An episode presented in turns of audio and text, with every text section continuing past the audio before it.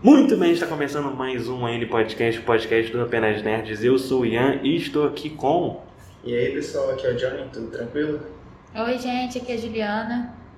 E hoje está meio esquisito aqui, porque a gente está presencialmente, a gente está numa sala coworking, uma sala de reunião de um shopping, todo mundo no meu microfone. Tá diferente, tá esquisito. Mas tá todo mundo de máscara. E hoje nós vamos falar sobre WandaVision, porque a série acabou, foi bem legal. Tem gente que não achou tanto que foi tão legal, mas vamos comentar sobre a série, mas antes vamos falar sobre, né, aqueles avisos de sempre. O programa está disponível para você ouvir no Anchor, no Spotify e no YouTube.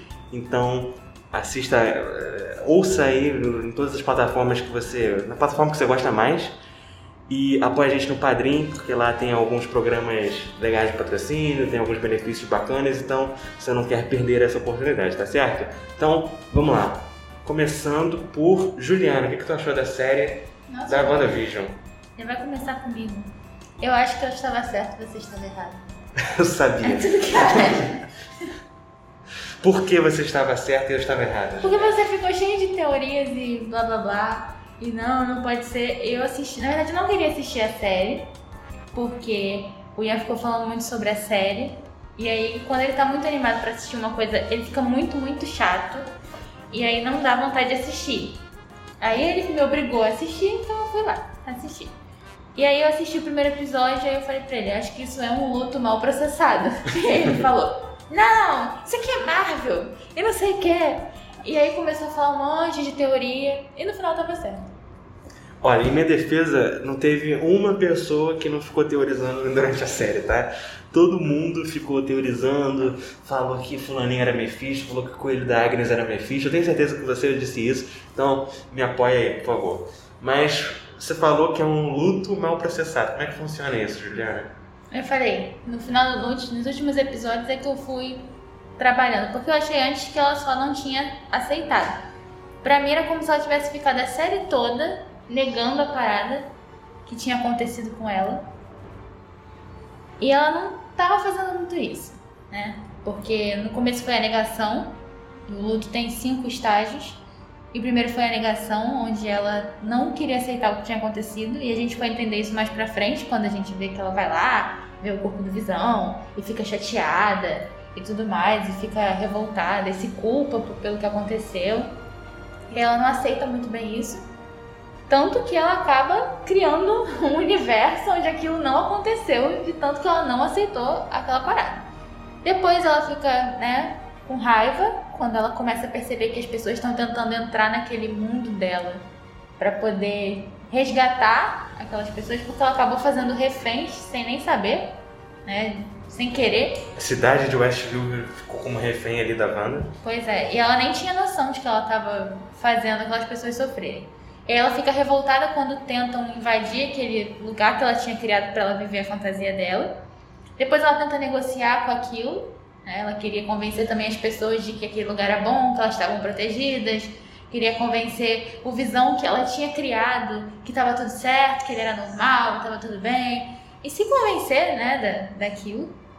Ela estava negociando, porque geralmente a barganha é quando as pessoas tentam negociar alguma coisa com Deus. Tipo, ah, se aquela pessoa é, tivesse de volta, se eu, se eu puder ficar bem, se eu melhorar, se eu parar de sentir isso e tal, aí eu vou ficar melhor. Mas no caso da Wanda, a negociação dela foi com ela mesma e com as outras pessoas que estavam reféns dela. Um minuto. É, a Juliana falou que um dos estágios aí do luto é a barganha e é um absurdo nesses episódios de barganha não ter o Doutor Estranho, porque todo mundo sabe que o Doutor Estranho é o rei da barganha. Só queria deixar isso registrado aqui, pode continuar. Então, aí depois, quando ela percebeu que ela não podia ficar com aquele mundo lá pra ela, ela começa no estágio de depressão, que foi a tristeza de perceber que ela tinha que abrir mão daquilo que ela tinha criado, por mais difícil que fosse. Aquele Visão tinha morrido e ela ia ter que se acostumar com isso, porque senão ela ia acabar se transformando em uma coisa que ela não queria ser, que era vilã. Porque ela tinha essa possibilidade também, mas ela fez a escolha. E aí depois, quando ela, né, no último episódio, quando ela vai lá e liberta todo mundo e vai seguir com a vida dela, apesar de seguir com a vida dela no meio do nada, sozinha. Mas ela aceitou que ela não podia criar um mundo fictício e ter aquelas coisas. Então eu acho que foi um luto mal processado e eu tava muito certo.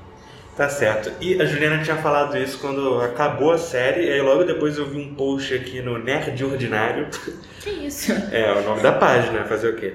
E aí ele coloca os cinco estágios de luto e coloca os episódios que isso acontece. Então a negação seria nos episódios 1 e 2, que são lá nos décadas de 50 e 60.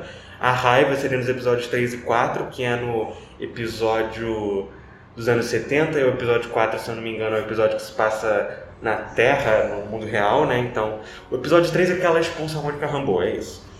Os episódios da Barganha, que são dos anos 80 e 90, que ela fica ali. É, sei lá o que acontece naqueles episódios. Aparece Mercúrio, é uma doideira. E a depressão seria os episódios 7 e 8. O episódio 7 é que ela revisita todo o passado dela ali com a Agnes. E o episódio 8 é o episódio final da série, que tudo acontece. E aí depois é a aceitação no episódio 9, que na verdade é o episódio final de fato. Mas fala aí, Johnny. É, o que, que tu acha da série?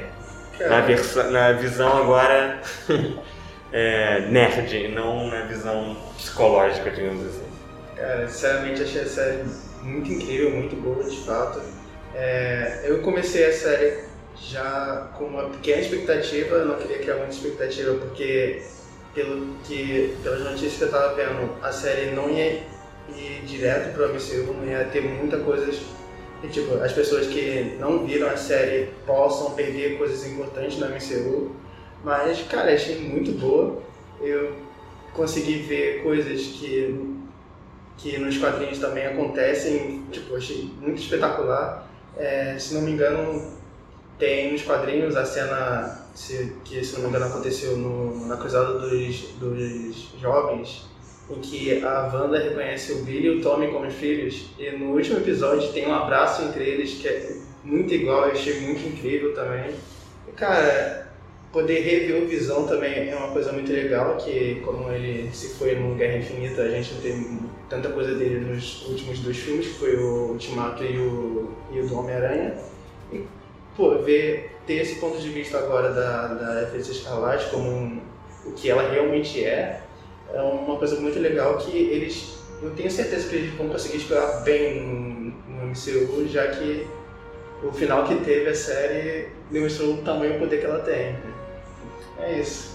Entendi. Você começou falando sobre não gerou tanta expectativa na série, mas foi meio que o contrário que aconteceu com as outras pessoas, né? A maioria das pessoas ficou decepcionada com a série, porque elas geraram muita expectativa sobre a série. Foram criadas muitas teorias, é, o pessoal estava falando que o Mephisto ia aparecer, que o Pesadelo ia aparecer, que o Doutor Estranho ia aparecer, que o Senhor Fantástico ia aparecer. Quando apareceu o Mercúrio na série, o pessoal ficou maluco achando que os X-Men iam voltar para MCU e que iam fazer acontecer. É, o Visão Branco, quando o Visão Branco apareceu, o pessoal ficava falando que ele era o Ultron, a gente falou que o Hayward era o Ultron, uma loucura. e aí as pessoas ficaram decepcionadas porque as teorias que elas criaram não foram verdadeiras, não, não se tornaram realidade. É... E o que, que tu acha disso? Cara, eu acho compreensível né, o pessoal todo criar essa expectativa, porque realmente era uma obra que era pós Ultimato e pós o filme do Homem-Aranha que poderia trazer resposta do que a gente já não tinha, sabe? Resposta do que, o que poderia se tratar numa fase da Marvel, é, alguns personagens novos que realmente trouxe, né? o Billy, o Tommy, a, a própria é, Monica Rambeau também. E trouxe personagens antigos que a gente não tinha tanta, tanta ênfase neles, né? E agora a gente teve mais desenvolvimento nesses personagens que, sinceramente, foi muito incrível. Eu gostei muito é, de rever a Darcy, o Muro e, cara, é incompreensível, é compreensível é, a galera ter tanto hype em cima da série mas para se tratar de uma série da Marvel que estaria inserida no MCU, eu creio que a expectativa alta poderia muito danificar, flopar a série, que foi que quase aconteceu, né? Que a galera ficou bastante decepcionada com o final.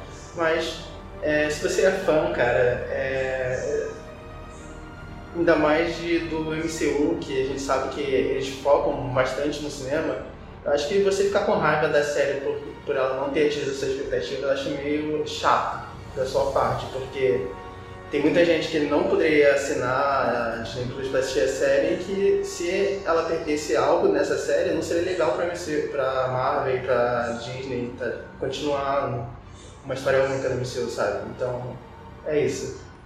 Sou fã, quero service. Mas eu fiquei um pouco decepcionado com a série, principalmente por não. Por eu achar que teria uma conexão maior com o novo arco da Marvel, justamente como você falou. Eu esperava que essa série fosse abrir as portas pro Doutor Estranho 2 no Multiverso da Loucura. E o Doutor Estranho 2 no Multiverso da Loucura vai abrir as portas para um possível Aranha-Verso no Homem-Aranha 3. Não, não. Exatamente. É, e aí eu fiquei decepcionado justamente por não ter essa abertura. É, então eu esperava que o Doutor Estranho, por exemplo, fosse aparecer no último episódio para dar uma resolvida ali na, na bagunça que a Wanda estava fazendo. Mas não, o que aconteceu, o que eu achei que o Doutor Estranho fazia, a Agnes fez. E eu achei isso meio bizarro, mas enfim. Tá, eu acho um contraponto. É, é. Se não for pra discordar, nem me chama. Tô brincando, às vezes eu concordo. Mas eu acho que não fazia sentido o Doutor Estranho aparecer porque a série era sobre a Wanda e o Visão. Eles queriam desenvolver e, e ver o que acontecer com a personagem da Wanda. Eu fiquei muito feliz de ter a oportunidade de ver o Visão de novo, porque depois de Capitão América, né, é um dos personagens que eu mais gosto. E achei que ele morreu muito repentinamente, assim, eu não estava preparada para a morte dele. Acho que foi a primeira que, morte que teve que eu realmente chorei ali, foi por causa do Visão. Mas acho que botar a Agnes ali também é uma coisa importante a pensar, que também é uma personagem feminina que, apesar dela estar com uma intenção de querer roubar os poderes da Wanda e tudo mais, é uma personagem feminina ensinando outra personagem feminina. Então isso também é uma forma de desenvolver o lado das personagens que são heroínas e elas alcançarem um avanço sem necessariamente ter que ter um outro personagem mais experiente, que seja o homem que vai chegar e que vai resolver. Eu acho que eles também pensaram um pouco nisso, de que as mulheres estarem se desenvolvendo independentemente dos homens.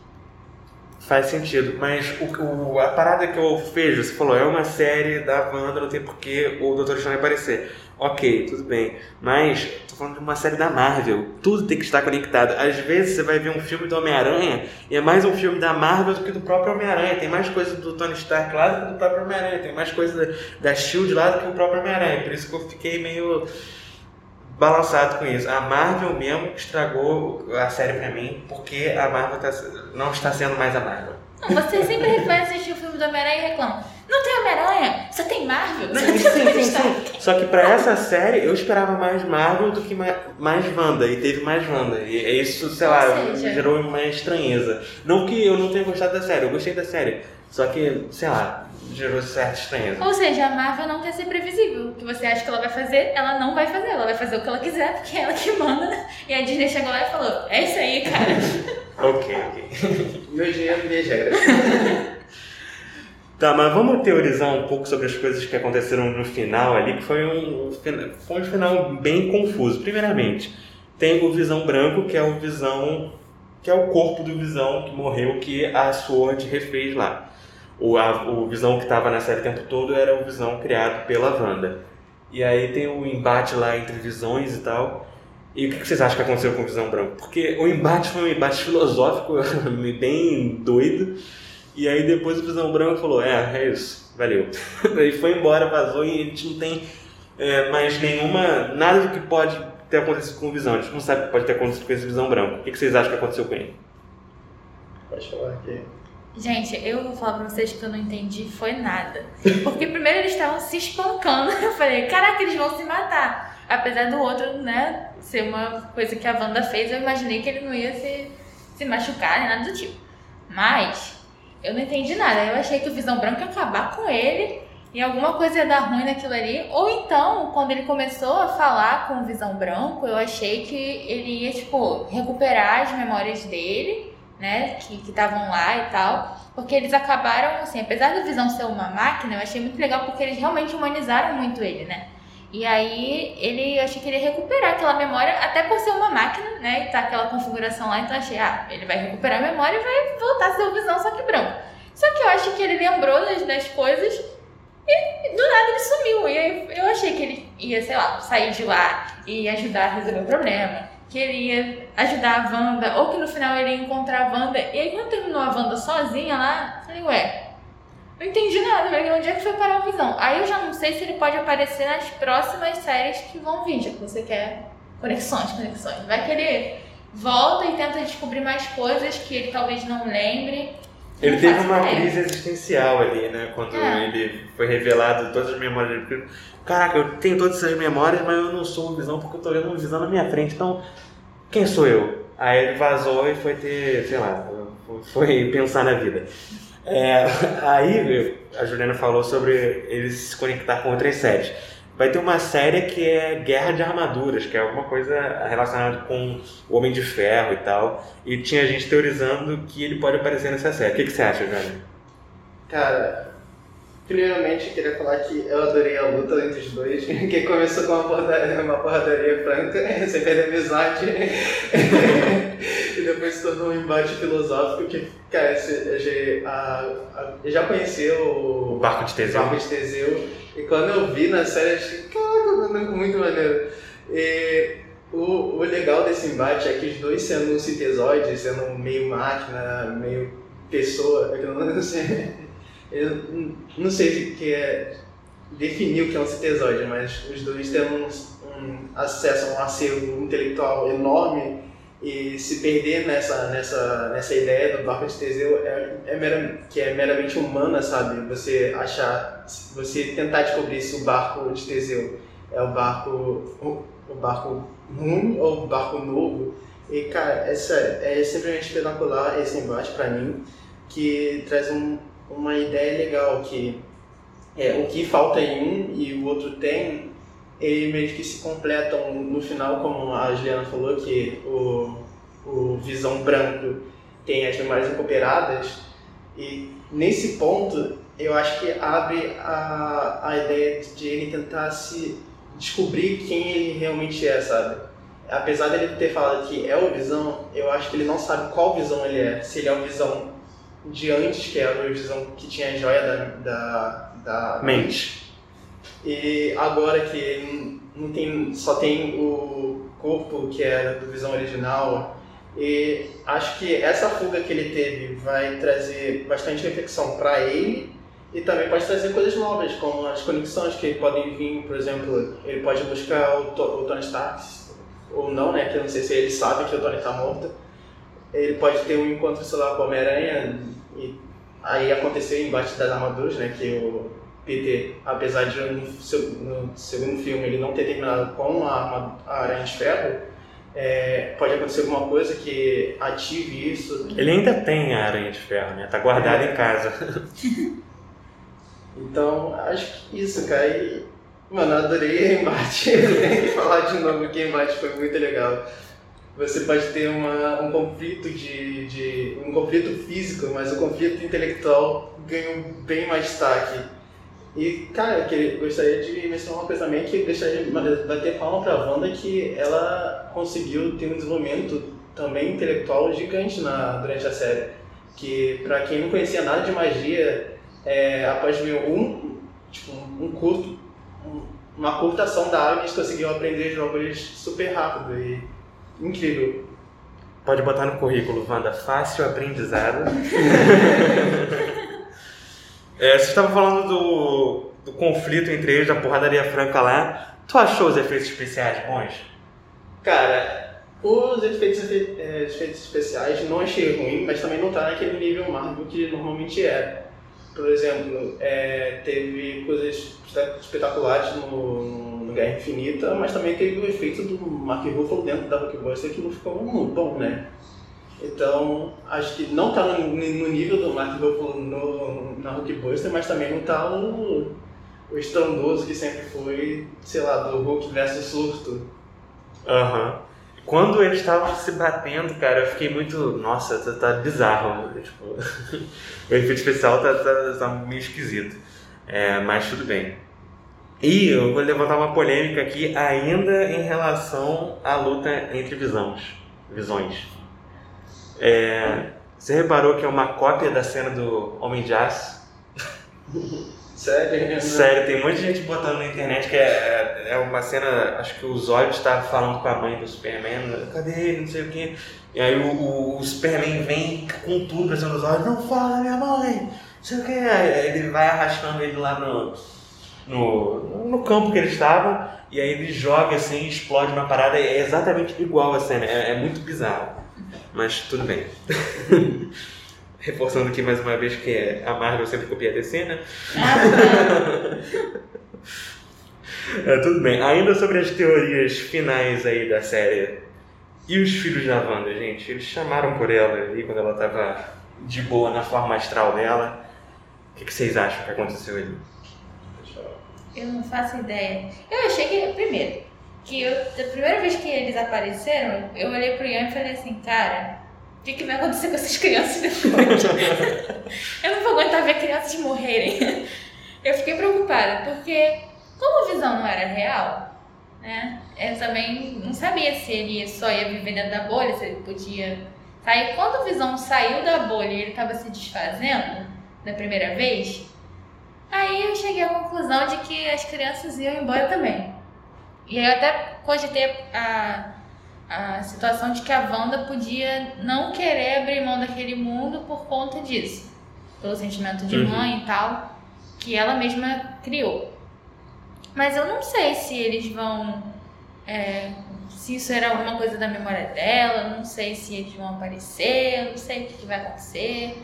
Eu sei que fiquei confusa. e se eles voltarem, isso quer dizer que o Visão também pode voltar? Aquele Visão? Eu não sei. Pois é, esse é um dos problemas da Marvel. Quando uma pessoa morre, ela nunca morre de verdade. Tu vê o Loki, ele já voltou umas duas vezes. e agora, é, o Thanos foi lá, matou ele e falou: sem ressurreições dessa vez. Aí vem tem uma série nova de uma linha alternativa diferente. A Gamora morreu, aí todas as mortes morridas de Guerra Infinita são mortes morridas. Então, todo mundo que vai voltar só vai voltar quem é do estalo. Aí vem a Gamora e volta de uma linha do tempo alternativa. É, tem o Nick Fury que morreu no Capitão América 2, mas mesmo assim ele volta depois. O único, o Pietro, ele morreu lá no Vingadores 2 e agora ele voltou, entre aspas aqui, fazendo aspas aéreas, eu esqueci que eu tô no podcast, mas ele voltou em WandaVision. E várias coisas. Então, até onde eu posso levar a morte a sério? Até onde eu posso levar que o, o Tony Stark realmente morreu? Sabe? Quem, quem disse que eu não posso trazer um Tony Stark de uma linha do tempo alternativa? Então isso eu acho meio zoado. E o, o Visão Branco também é uma, das paradas, uma dessas paradas, entendeu? É, se ele morreu de morte morrida, por que ele voltou no WandaVision? E se ele morreu no WandaVision, por que ele vai voltar agora como Visão Branco? Então eu acho isso meio zoado em relação ao MCU. É, mas fala aí, Johnny, sobre os filhos da Wanda, como a gente estava falando antes. É, cara, pra começar, eu não, não, não lembro se já falei da- dessa minha teoria do que vai se tratar, senão é essa próxima fase da Marvel, que vai ser os jovens, os heróis jovens. Jovens Vingadores. que a gente já tem o Peter, né, que é um Peter bem mais jovem e ele é um integrante da, querendo ou não, da, dos Vingadores e a Marvel agora está trazendo muito, muitos heróis jovens. Tem a Kate Bishop, que vai vir na série, Do Tem. arqueiro, né? Do Gavião Arqueiro. vai ter a Coração de Ferro, é, a gente já tem agora o Tommy e o Big como, com poderes, né, então provavelmente eles vão se espaço da mãe ser heróis. E quem sabe ou não, mais heróis jovens vão entrar agora nessa nova fase. Vai ter a série da Miss Marvel também. Sim. Então, cara, é, a apresentação deles achei muito boa. Eles agora na série tiveram um destaque não muito grande, mas bastante importante. E eu acho realmente que eles vão retornar, porque é, nos quadrinhos eles são, pelo menos, o Wiccan é um personagem bastante importante, porque no, é, no futuro ele se torna uma divindade mágica, cósmica, que traz a vida para a Terra. Que seria o Billy, no caso, né? Eu nunca sei. Pois é, por que botou Quando- Billy e Tommy de de nome de gêmeos, cara? Coloca Billy e Juvenem, sei lá. Coloca um nome diferente pra gente saber. Ah, Enfim, eu acho que é o Billy que ele tá falando. É o cara que tem os poderes da Wanda, não os poderes do Pietro. É. Então, creio que, obviamente, eles não vão fazer isso no MCU, porque seria muito roubado pro, pro Billy. Mas é, eles vão provavelmente mostrar que os dois vão retornar de alguma forma. E que provavelmente eles vão formar uma nova equipe de Vingadores, como já aconteceu no, na Cruzada dos Jovens, em que a gente tem é, uma equipe só de heróis jovens é, resolvendo um, um caso sério que aconteceu com a Wanda. E, se não me engano, nesse arco que a Wanda realmente reconhece eles como os verdadeiros filhos dela. Mas a pergunta que não quer calar é: como é que eles chamaram ela lá no, no último episódio? Como é que ela tá lá lendo o livrinho dela e do nada? Mãe! É isso que eu quero saber. Então, eu gostaria de levar mais pra frente assim, essa minha teoria, mas já que você pediu, eu vou falar ela. É que é, nos quadrinhos, a origem da banda é um pouco mais complicada do que a gente teve agora, né? Que agora a gente só viu que os poderes dela, ela já tinha os poderes e foi amplificada pela joia. Sim. Mas nos quadrinhos é meio diferente. Ela, quando nasceu, ela recebeu parte da alma de um demônio chamado Clinton. Clinton, eu não sei falar o Põe no Google Tradutor aí pra gente ouvir. Muito bom. A pronúncia é? Catal. Caetano. É isso aí. e ela, esse demônio queria transformar ela num arauto dele.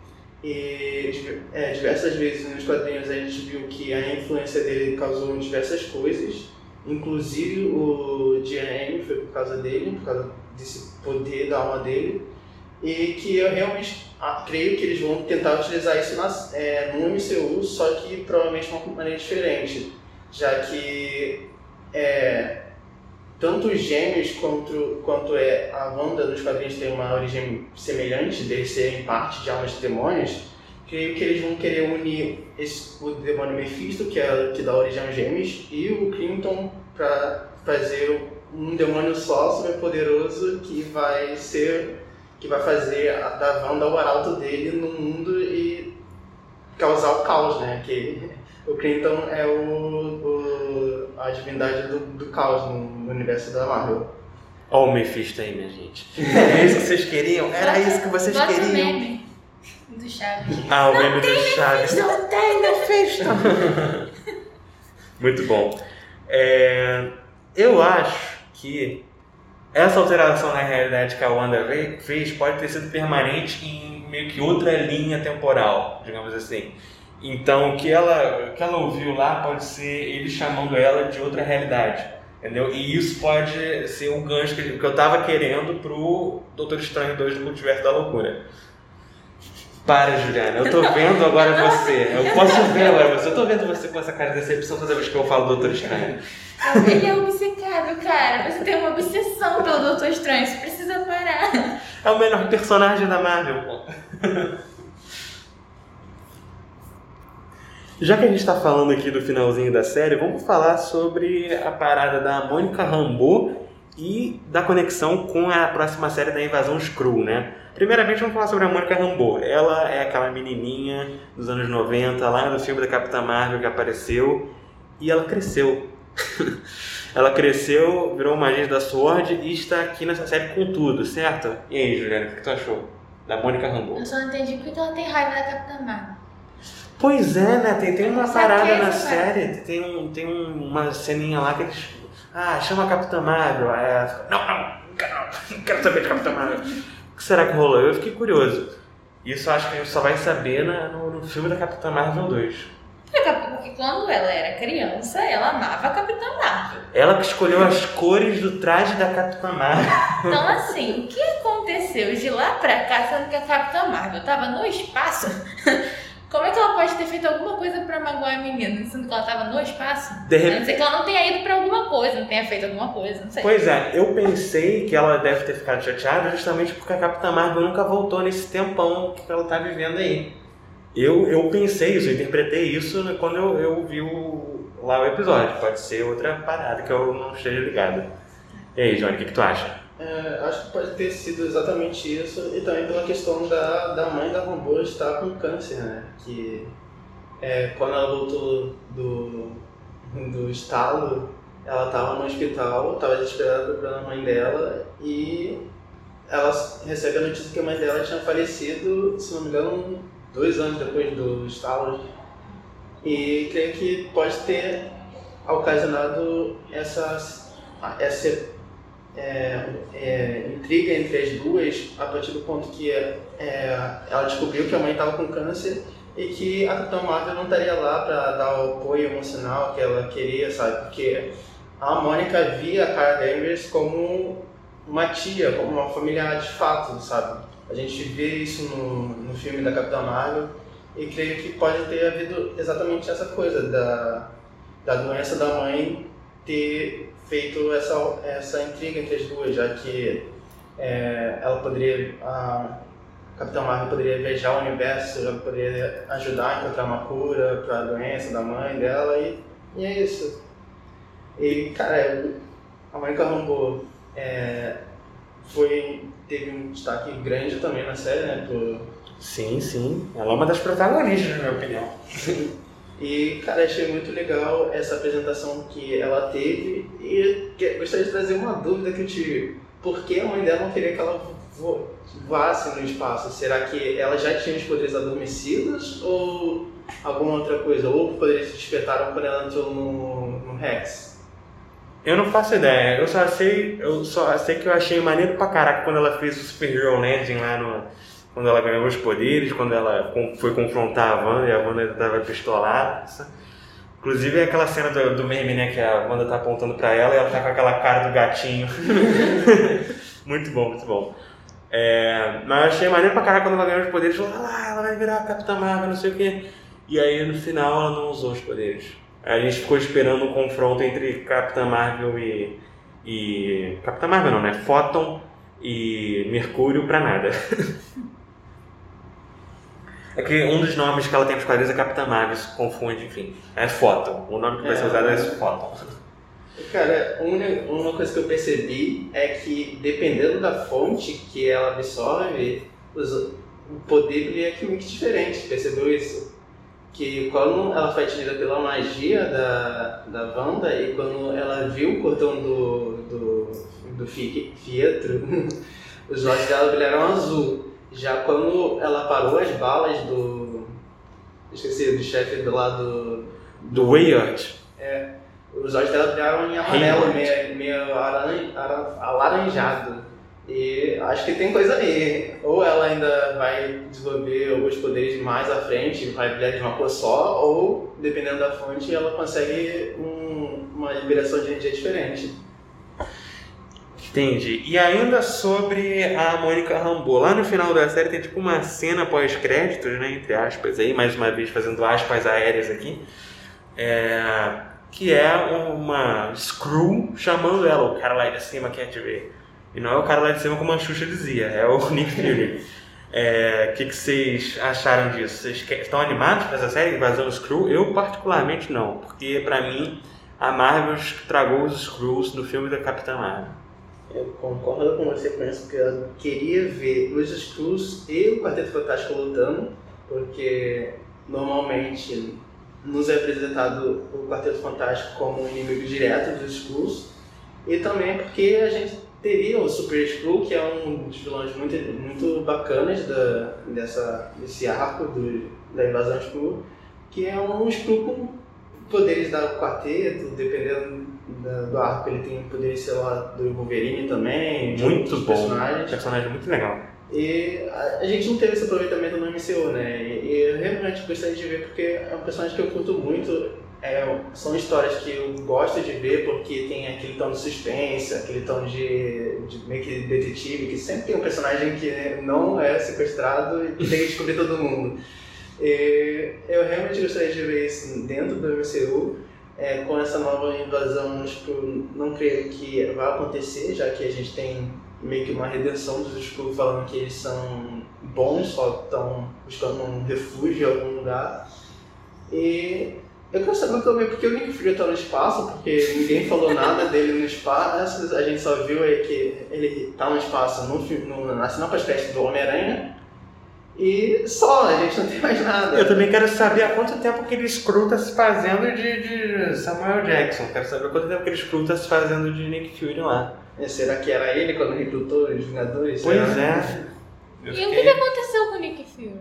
É, exatamente. Essa então, dúvidas, muitas questões. Já falei, aí, gente, o Nick Fury ele fica congelado e ele só aparece pra recrutar recrutar. Ah, alguém com poderes novos, preciso chamar antes que vire vilão. É que nem a Marina Silva nas eleições, é isso que você tá dizendo.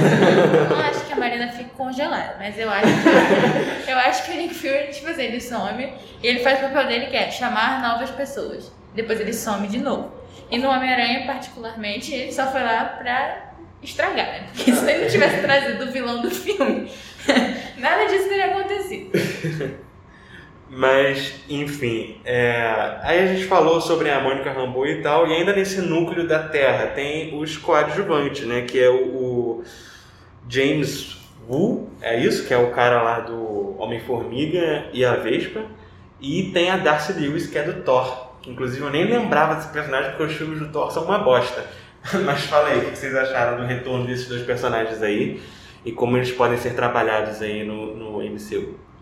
Cara, eu realmente achei que no final, é, no último episódio que eu, quando o Wu tava preso, ele pegou o telefone, ele tinha ligado pro, pro Scott. eu realmente que, achei que iria aparecer o, o Scott no, no WandaVision. Mas, cara, James Wu é um personagem que eu gostei no filme do, do Homem-Formiga. E é um personagem que eles.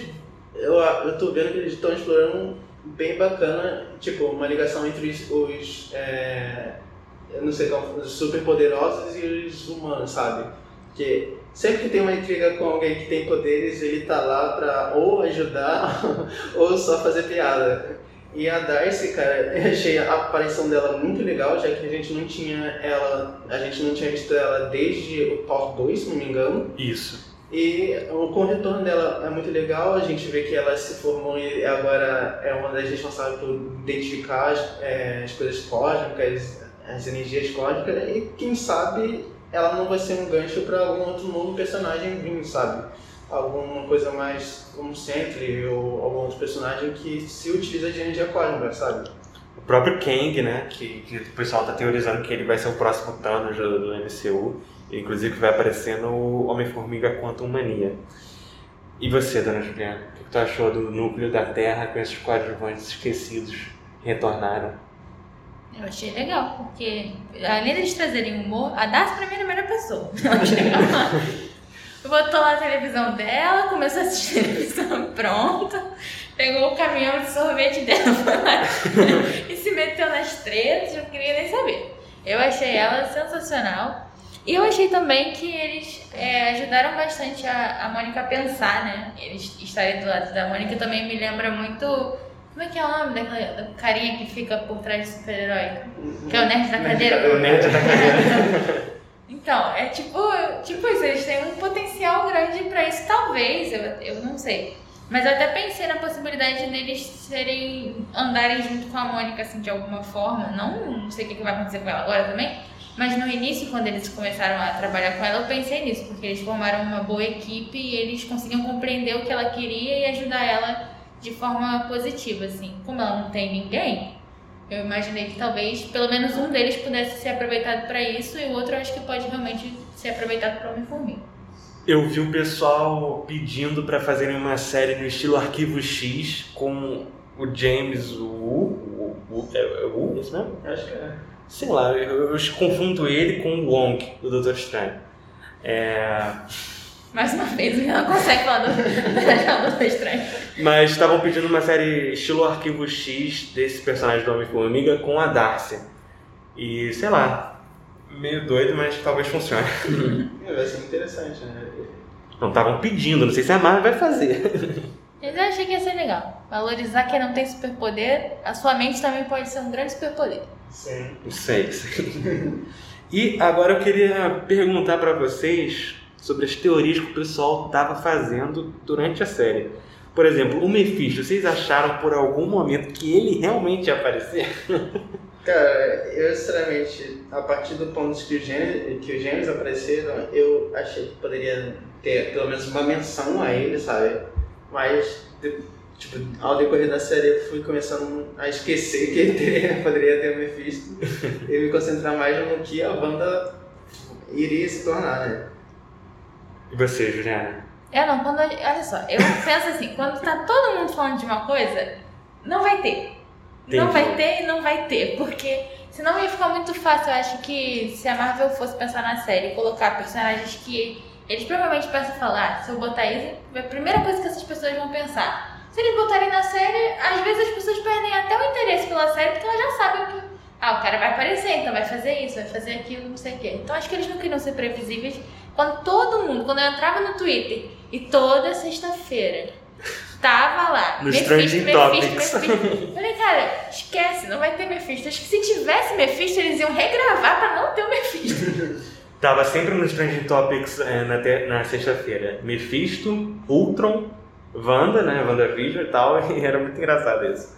É, enfim, eu, eu, cheguei a acreditar um momento que a Agnes poderia ser um Mephisto, mas é, lembrando aí do nosso querido Conversa de Nerd, o Saulo, ele tinha falado na primeira análise de trailer que a Agnes, na verdade, era a Agatha Harkness. Aí eu falei, caraca, o Saulo acertou? Será mesmo que ele acertou?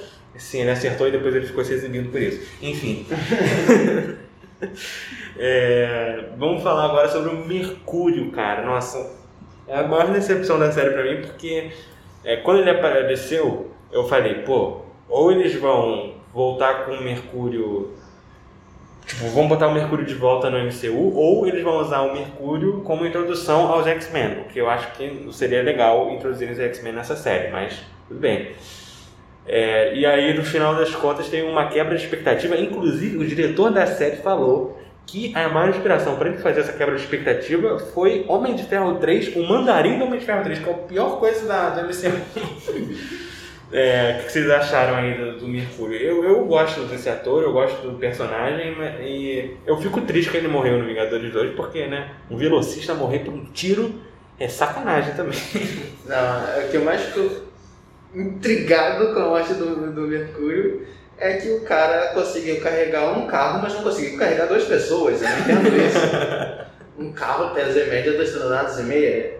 Eu, eu faço engenharia, eu sei que pesa 2 toneladas e meia. Duas pessoas não pesam 2 toneladas e meia. Não tem como ele não conseguir carregar os dois. Ele estava cansado. Mas carregou 2 toneladas e meia. Acho que essa brincadeira que eu faço com ele. Eu realmente gostei do Peter Evans como Mercúrio na série, porque eu realmente gosto do Mercúrio do Peter Evans no, no, nos X-Men. Eu acho que é o contrário, é Evan Peters, eu acho. Eu não sei. É o nome do ator, né? Que você tá falando. É Evan Peters, né?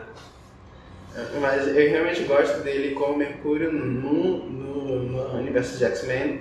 E eu realmente gostaria de ver ele sendo um Mercúrio mais cômico, que nos quadrinhos é o que normalmente acontece, dele ser mais piadista, mais zoeiro, coisa que a gente viu mal desenvolvido no, na Era de Outro, a gente não viu ele fazendo tanta piada, só aquela piada de, ah, não me viu chegando, que é bem sem graça. e Cara, eu, eu, realmente gostaria que eles fossem a porta de entrada para os X-Men, porque eu realmente sou muito fã dos X-Men e eu gostaria de ver eles no MCU da melhor forma possível. E se não, era essa a melhor forma de entrada do que na série da WandaVision. E você, dona Juliana, você chegou a acreditar em algum momento que os X-Men iam aparecer? Você queria o Mercúrio de volta? Fala aí pra gente. Não, eu fiquei empolgada com a possibilidade de ser o Mercúrio que estava nos Vingadores 2. Eu já falei que eu não gosto dessa parada. Tudo bem, tá? Porque tinha outro Mercúrio lá nos X-Men, não sei o quê. Ok, ele é ótimo no Mercúrio lá dos X-Men. Mas aí você bota a Wanda e aí você bota outra cara, aí você conta uma piada e pronto. Dance. O cara tinha outra cara. Ele tinha olhos claros. ele era loirinho de olhos claros. E aí ele levou um tiro lá, aí tudo bem, morreu e tudo mais. Quando ele voltou a aparecer, eu falei, puxa, que legal, você é aquele cara. Porque quando eu assisti Os Vingadores 2, eu fiquei muito chateada que ele morreu, porque eu achei que tipo, deram um pouco foco pra ele. Sim. É tipo assim, quando você já sabe que aquele personagem vai morrer, porque ninguém quer saber dele, ninguém tá nem aí, ele vai morrer, ninguém se dá o trabalho de contar quem ele é mais profundamente. E aí, quando falou que ele ia voltar, eu falei, quem sabe agora tem uma chance. Aí não era ele. Mostrou o cabelinho branco, a Juliana falou, não. Aí foi, virou a cara, era o Evan Peters, ué. Eu fiquei muito chateada, porque tu... eu não gosto disso. E é, em relação ainda ao Mercúrio, é, é, esse Mercúrio e a conexão com o multiverso. Muita gente falou, se esse Mercúrio dos X-Men está aparecendo, significa que as portas do multiverso estão abertas e que eles vão trazer os X-Men da Fox para a Marvel. se fosse um multiverso, né? Tem um universo paralelo ali da Fox e aí, pum, vamos juntar aqui. E teve muita gente que ficou teorizando isso e isso não aconteceu, né? Eu também pensei que eles iam fazer isso em algum momento, mas depois ele chegou lá e falou: Meu nome é Rodolfo, sei lá. Não, é sério, ele tinha um nome esquisito, era Ralph, né? Ralph Bonner. É, Pois é. Enfim. O podcast está se resumindo a. A gente achou? Não. não.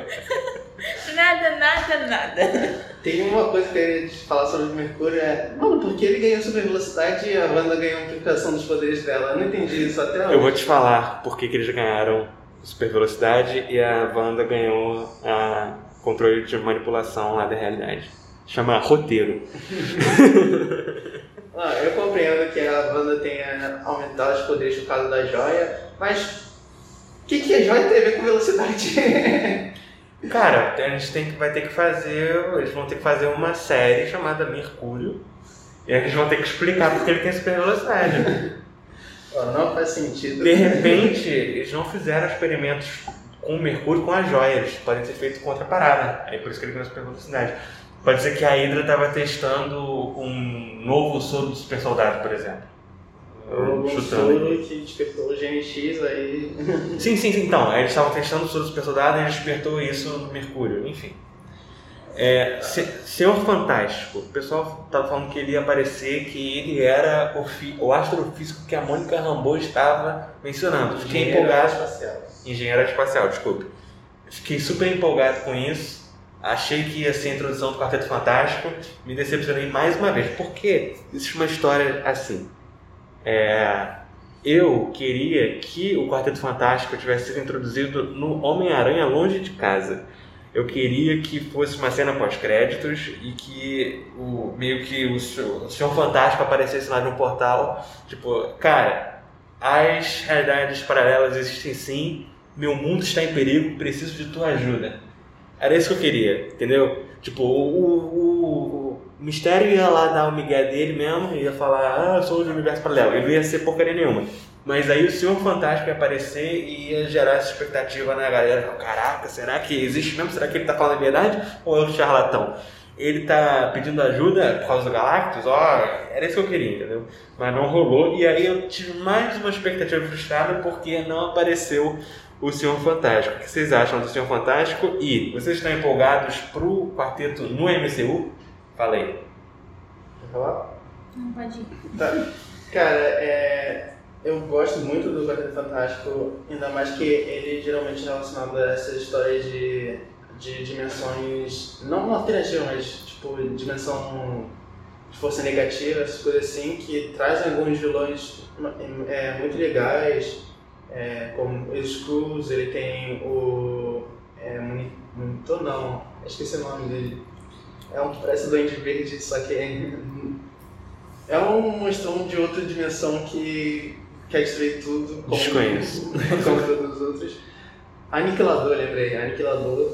E também alguns outros vilões, tipo o próprio Ken Conquistador, é do, normalmente é apresentado como vilão do, do Quarteto Fantástico. E essa não ter eles para dar porta, essa porta de entrada para alguns outros vilões mais é, dimensionados, essas coisas assim, acho meio triste, já que a gente vai ter o Ken como vilão do Homem-Formiga, Quantum Mania. Quanto Mania. É, E eu fico carente, sabe? Que eu realmente gostaria de ver é, a Quarteto Fantástico, a Fundação do Futuro, que é a Fundação do Quarteto, após eles desenvolverem mais. É, gostaria de ver também o Peter como integrante temporário do Quarteto Fantástico que acontece nos quadrinhos Bacana, e o famoso uniforme do saco de pão. que o Peter usa um uniforme do Quarteto Fantástico com um saco de pão na cabeça. Eu gostaria realmente de ver isso no MCU. Até porque precisamos de mais bonequinhos. Sim. Quem não gosta de action figures e for com pop igual eu? é isso. E você, dona Juliana? Animada pro quarteto? No MCU? Não sei, eu tenho muito medo Medo de quê? de estragarem tudo. Não, é sério, porque, por exemplo, eu sempre gostei muito dos X-Men. Eu ouso dizer que eu, que eu gostava mais dos X-Men do que dos Vingadores. Todo mundo gostava mais dos X-Men ou do Quarteto Fantástico do que dos Vingadores.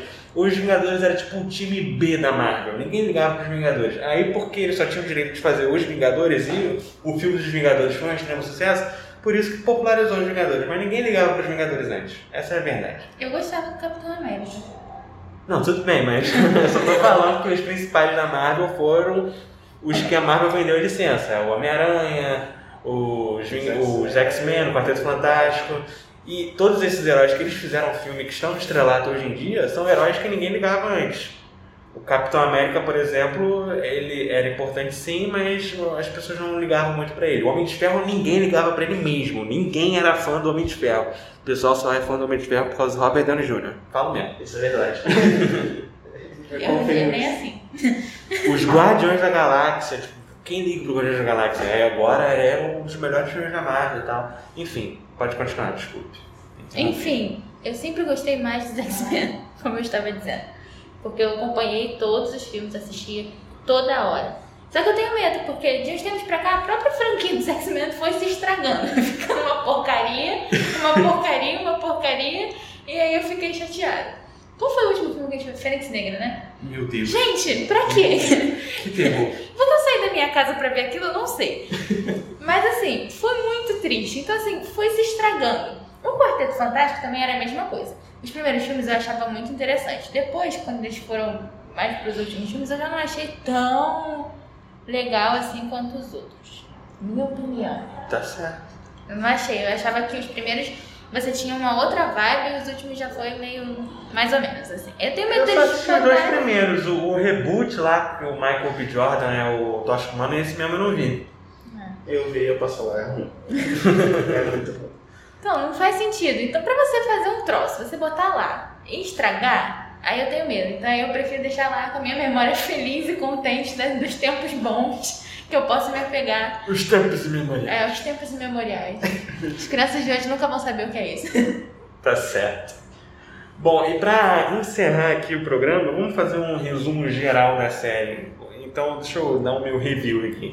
Bom, na minha opinião, eu gosto muito da série, eu gosto de ver a evolução da TV americana é, pelo, pelo WandaVision, né? Das sitcoms desde os anos 50 até atualmente, no estilo mais The Office e Brooklyn Nine-Nine.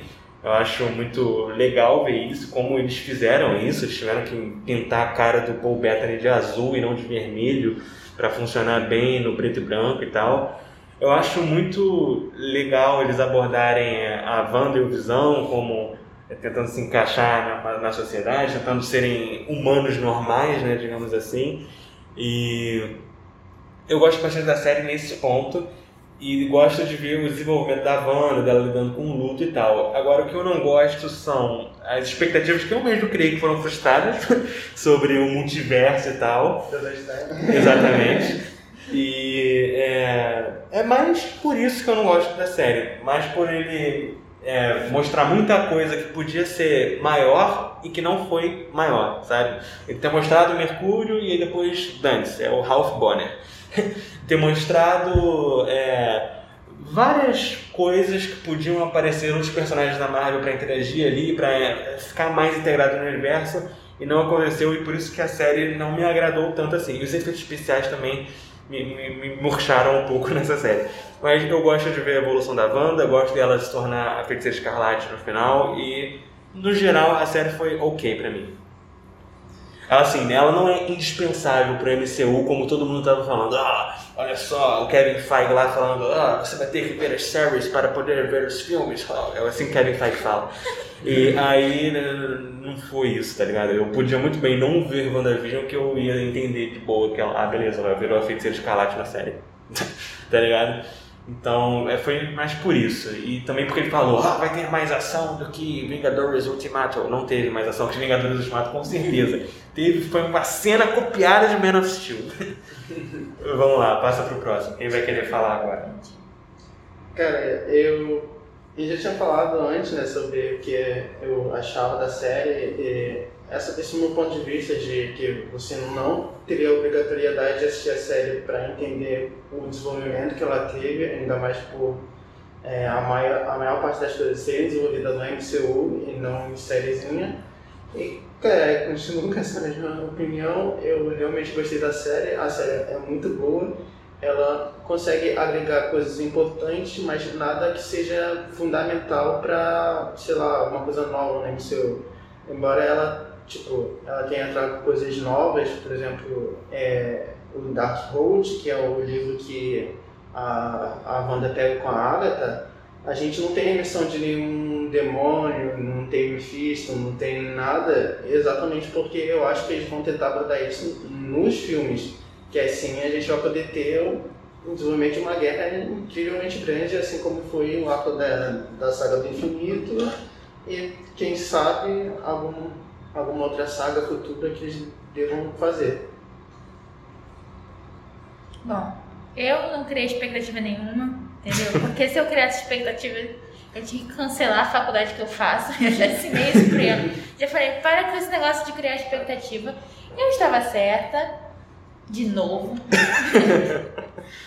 e eu gostei da série, assim, de forma geral, mas também foi o que eu falei pro Ian, não vai ser nada demais. Ó, oh, que coisa grandiosa, extraordinária, indispensável para... Não é indispensável, e é legal de assistir, é divertido, é engraçado e tal. Amadureceu a personagem da Wanda, que eu achei interessante. Valorizou outras personagens também femininas que muitas vezes não apareciam tanto, que passaram a aparecer, achei legal. Né? E de forma geral eu gostei. Agora, essas teorizadas eu me divertia mais vendo as pessoas dando umas viajadas doidas. Ah, eu é. falando, não vai rolar, não vai rolar, não vai rolar, vocês estão criando expectativa à toa e o Doutor Estranho que fique no filme dele. isso, que absurdo. Então é isso, gente. Até o próximo programa e que venha Falcão Soldado Invernal pra gente assistir. Isso sim é uma série que a gente tá animado, certo? Certo. certo. Muito bem, estamos aqui no shopping é, novamente para gravar dessa vez o review do Falcão Soldado Invernal. A gente ainda tá no mesmo episódio do WandaVision, certo, Johnny? Isso. É, a gente tá aqui no shopping, né? No meio da praça de alimentação, porque aquela sala que a gente gravou da outra vez não estava disponível. Olha que maravilha. A gente teve que mandar aquela improvisação, né? Gentil brasileiro de, de trabalhar. Mas é isso aí, galera. Tudo tranquilo? Aqui é o Johnny. E é isso. Mas antes de a gente começar a falar sobre o Falcão Cidade Invernal, eu quero falar de uma coisa que eu reparei sobre o WandaVision, que a gente não comentou lá na, na época que a gente viu a série, porque é, porque não, eu não tinha reparado mesmo. Mas depois que acabou a, o, o WandaVision, eu comecei a reassistir a série Justiça Jovem. E aí eu reparei que a Dona Marvel, além de ter copiado lá aquela cena do Homem de Aço, ela também copiou todo o plot da Wanda, é, usando lá o plot da, da, da, da Miss Marty, que ela assiste o, ela assiste aquela série de comédia para se adaptar à Terra, assim como a Wanda assistia a série para se adaptar aos Estados Unidos. Eu achei isso muito bizarro. E novamente provando aí que a DC é muito superior, que a Marvel só sabe copiar. É, eu não tenho o que dizer sobre isso, que eu concordo. Mas vamos falar sobre o Falcão Cidade Invernal agora, tá certo? Então vamos lá, vamos começar a falar da série e também eu quero relembrar aqui que tivemos uma baixa, né? Quando a gente fez o review do WandaVision, a Juliana estava aqui com a gente. Dessa vez ela não conseguiu ver a série, mas não tem problema, a gente vem aqui e faz o review, certo, Johnny? Certo. Então vamos começar a falar pelos episódios, organizadinho, como a gente tentou fazer lá no WandaVision, mas ficou meio esquisito. Mas vamos lá. Vamos começar falando do episódio 1 e toda aquela parada da vida pós-blip que eu achei muito maneiro e é o que a gente precisava. Porque assim, para mim, depois do Endgame, a Marvel tem que se levar a sério, entendeu? Não pode ser aquela palhaçada do Homem-Aranha longe de casa. Que, ah, o blip, as pessoas voltaram, ah, as pessoas voltaram voando no avião, morreram, não sei o que. Não, para mim tem que ser levado a sério. Então, põe lá o drama real, assim como tinha colocado também lá no WandaVision. E aqui botou o drama real das pessoas sofrendo, que ficaram cinco anos fora.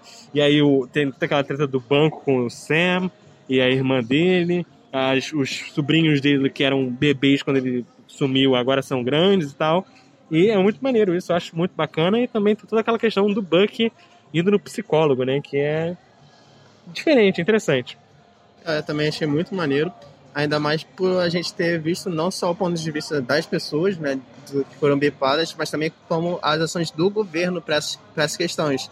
Que a gente vê lá que é, tinha campos de refugiados, tinha um monte de coisa que eles conseguiram tipo, desenvolver muito bem, tanto com a questão dos apátridas, quanto com a questão do, do Sam, da família dele lá, que tinha todo aquele problema com o banco e com também, tipo, a questão, por exemplo, do Buck, que a gente vê dele tendo essa questão do, do psiquiatra, da questão dele tentar se redimir do, do que ele fez com, como soldado invernal, e, cara, achei, tipo, simplesmente incrível. Esse primeiro episódio realmente me cativou bastante.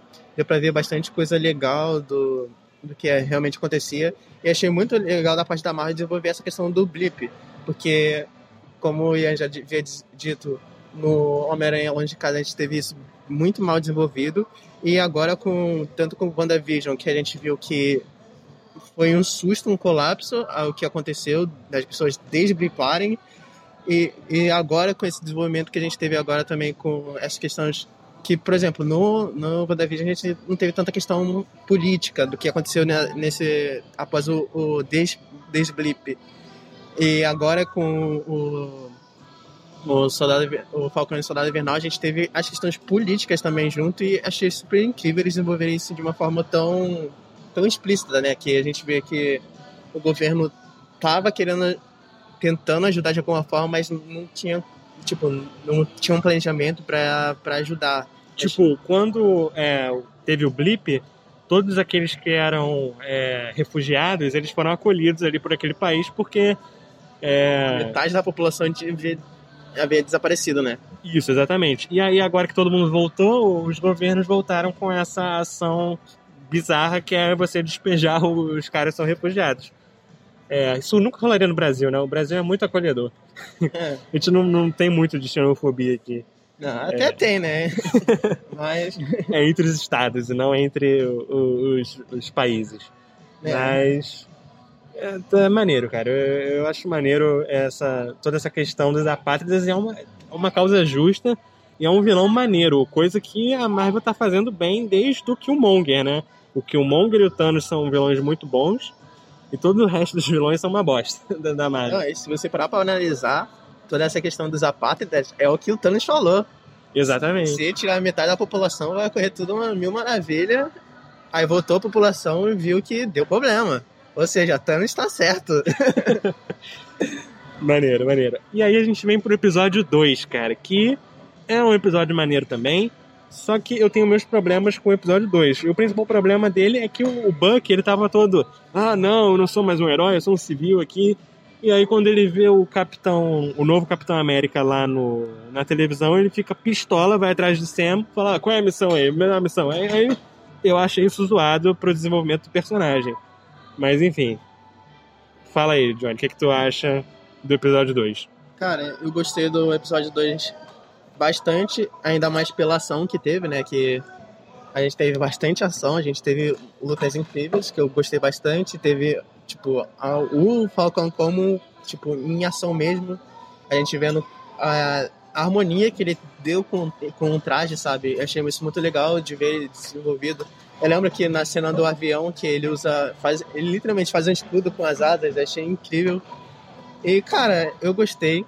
É, essa questão do, do Buck, depois, eu achei que eles conseguiram explicar direito que a gente vai falar mais à frente, né? Que, se não me engano, acontece no episódio 5 da conversa que ele tem com o Sam. Uhum. E, cara, eu gostei bastante. É... E tem a questão lá do Isaiah também, né? Que, pra quem não conhece, Isaiah... Vou contar a história dos quadrinhos, né? Que o Isaiah foi um personagem que ele serviu para teste do, do soro super soldado, uma segunda tentativa de um soro de super soldado pelos Estados Unidos, é, e que só aconteceu com pessoas negras, já que eles não queriam testar em pessoas brancas porque achou que pessoas, é, seria uma baixa muito grande para os Estados Unidos. É, foi um, um, cientista racista que fez esse teste com eles, e tipo, o Isaiah serviu como cobaia, ele, tipo, foram 300 pessoas que foram serviram como cobaia e desses 300, só 5, se não, se não me engano, é 5 ou 7 que sobrevivem. E cada, tipo, cada um tem um fim diferente. Alguns se matam porque não aguentaram o peso. alguns morrem em serviço e só Isaiah sobrevive. E o Isaiah, depois de, de uma treta que houve, em que ele. Porque o Isaiah, no tempo livre dele, quando ele não estava em serviço, ele lia os quadrinhos do Capitão América. Então ele se inspirava bastante, porque o que aconteceu com o Capitão América aconteceu com ele. Ele tinha um soro de super soldado e ele podia fazer mais pelo país dele. Então ele se inspirou, pegou o uniforme do capitão e pegou um escudo. Não era o escudo que, ele, que o capitão tinha, tipo de vibrânio, mas era um escudo e saiu para uma missão. E quando ele voltou, ele foi chamado de traidor da pátria por ter roubado o uniforme e foi preso. E tipo, é, ele foi dado como morto. Tipo, ele não chegou quase. Não conheceu a, fi, a filha dele. Ele só foi rever a mulher dele depois de muito tempo também. E, cara, o Isaiah nos quadrinhos foi um personagem muito incrível. Tipo, a história dele é, não ia ser considerada cânone no universo do, da Marvel, mas acabou sendo considerada pelo, pela grandeza que eles conseguiram fazer. E a gente vê isso na série, tipo, a gente não teve flashbacks que eu gostaria que tivesse, sabe? Não, não, eu quero uma série só do Isaiah. Eu gostei tanto do personagem que eu quero uma série só dele. E, tipo, a Marvel trazendo isso agora achei muito legal. Tanto que tem as questões do racismo, né? Como sempre tem. E, cara, eu achei simplesmente espetacular, porque o Isaiah, apesar de ser um, um personagem relativamente recente, que ele é dos anos 2000 para agora, Cara, ele é um personagem que, tipo, muita gente que leu os quadrinhos dele gostou bastante. E, cara, ver a Marvel conseguindo trazer ele e também, com consequência, trazer o neto dele, que futuramente é o líder do, da, dos Jovens Vingadores, eu achei espetacular. Porque... Tu não vai falar que ele é o Miles Morales, não? é, é que eu fui ver, depois que eu falei, é que quando eu vi o segundo episódio, eu percebi que o dublador do, do neto do Isaiah é o mesmo dublador do Miles. Aí, será que é o Miles? Aí depois eu fui, pesquisei a história do, do Isaiah e vi que o neto dele se torna o Patriota, que é um, um novo. É um novo, tipo.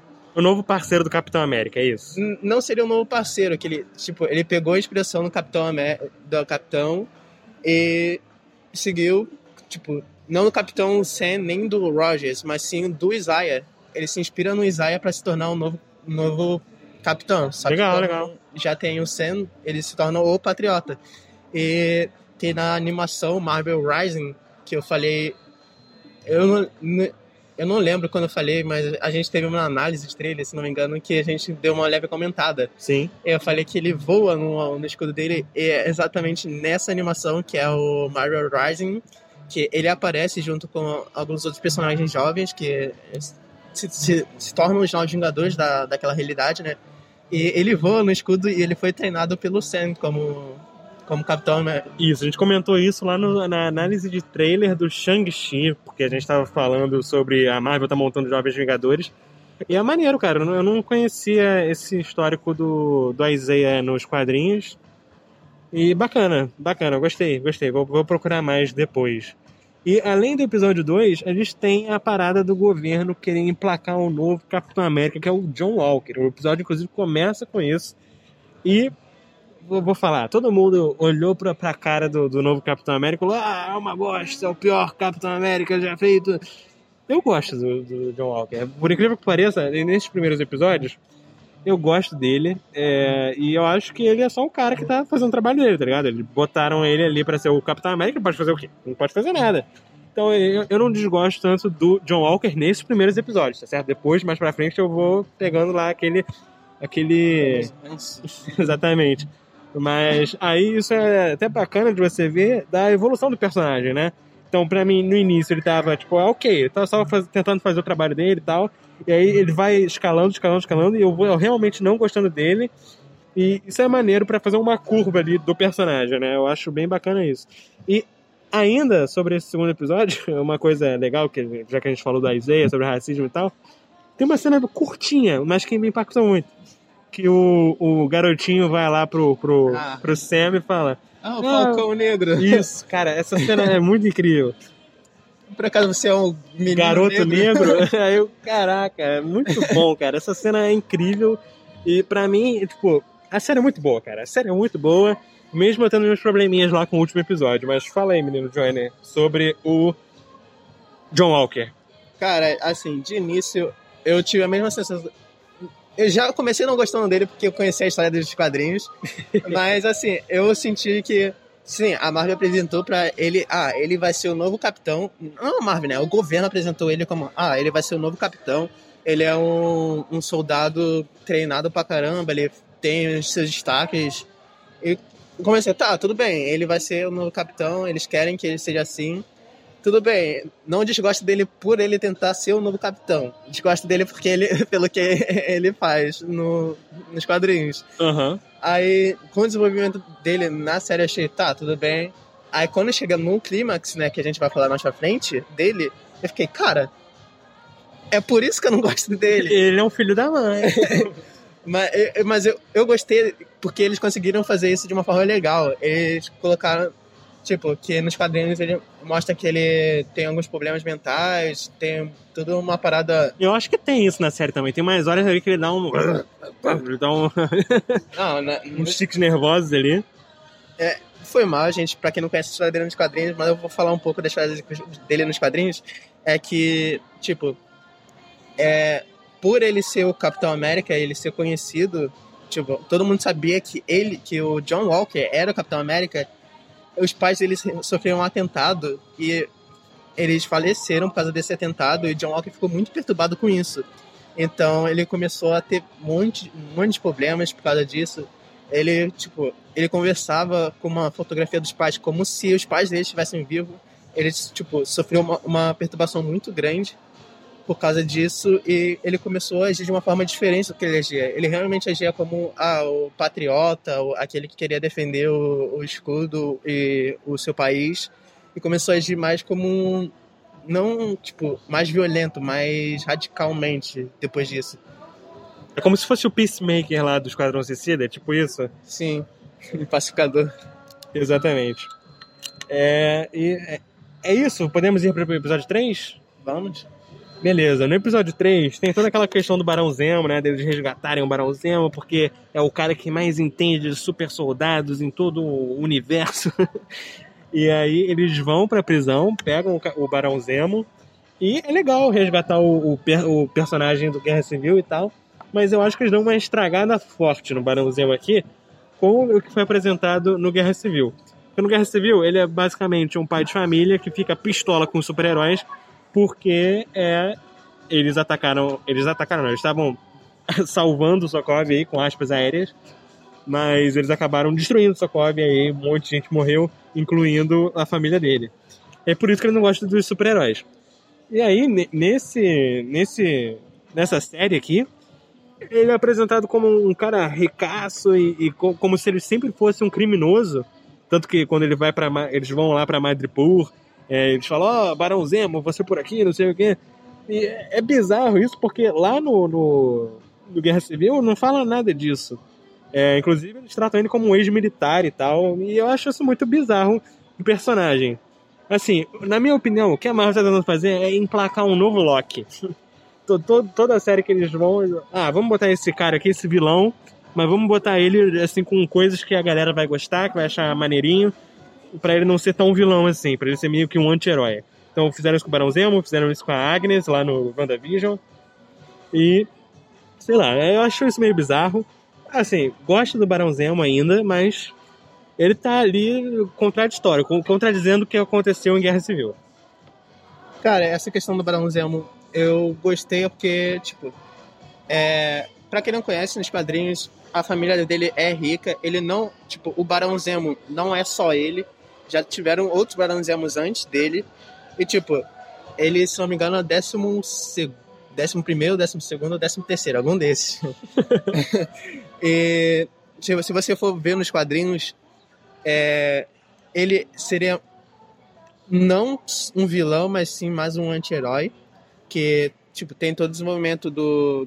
Acho que é décimo segundo ou décimo terceiro filho do. do décimo terceiro é, Barão Zemo em que ele deixa mais ele deixa de ser essa pegada mais vilanesca para ser mais anti-herói. E tipo, Acho que a Marvel tentou dar uma leve adaptada nisso, já que a gente não tem o Barão Zemo real, que tem toda aquela história de ter rosto deformado, por isso que ele usa aquela máscara e dele ser nazista, né? Coisa que esse não é, acho muito bom. não gosto de nazista.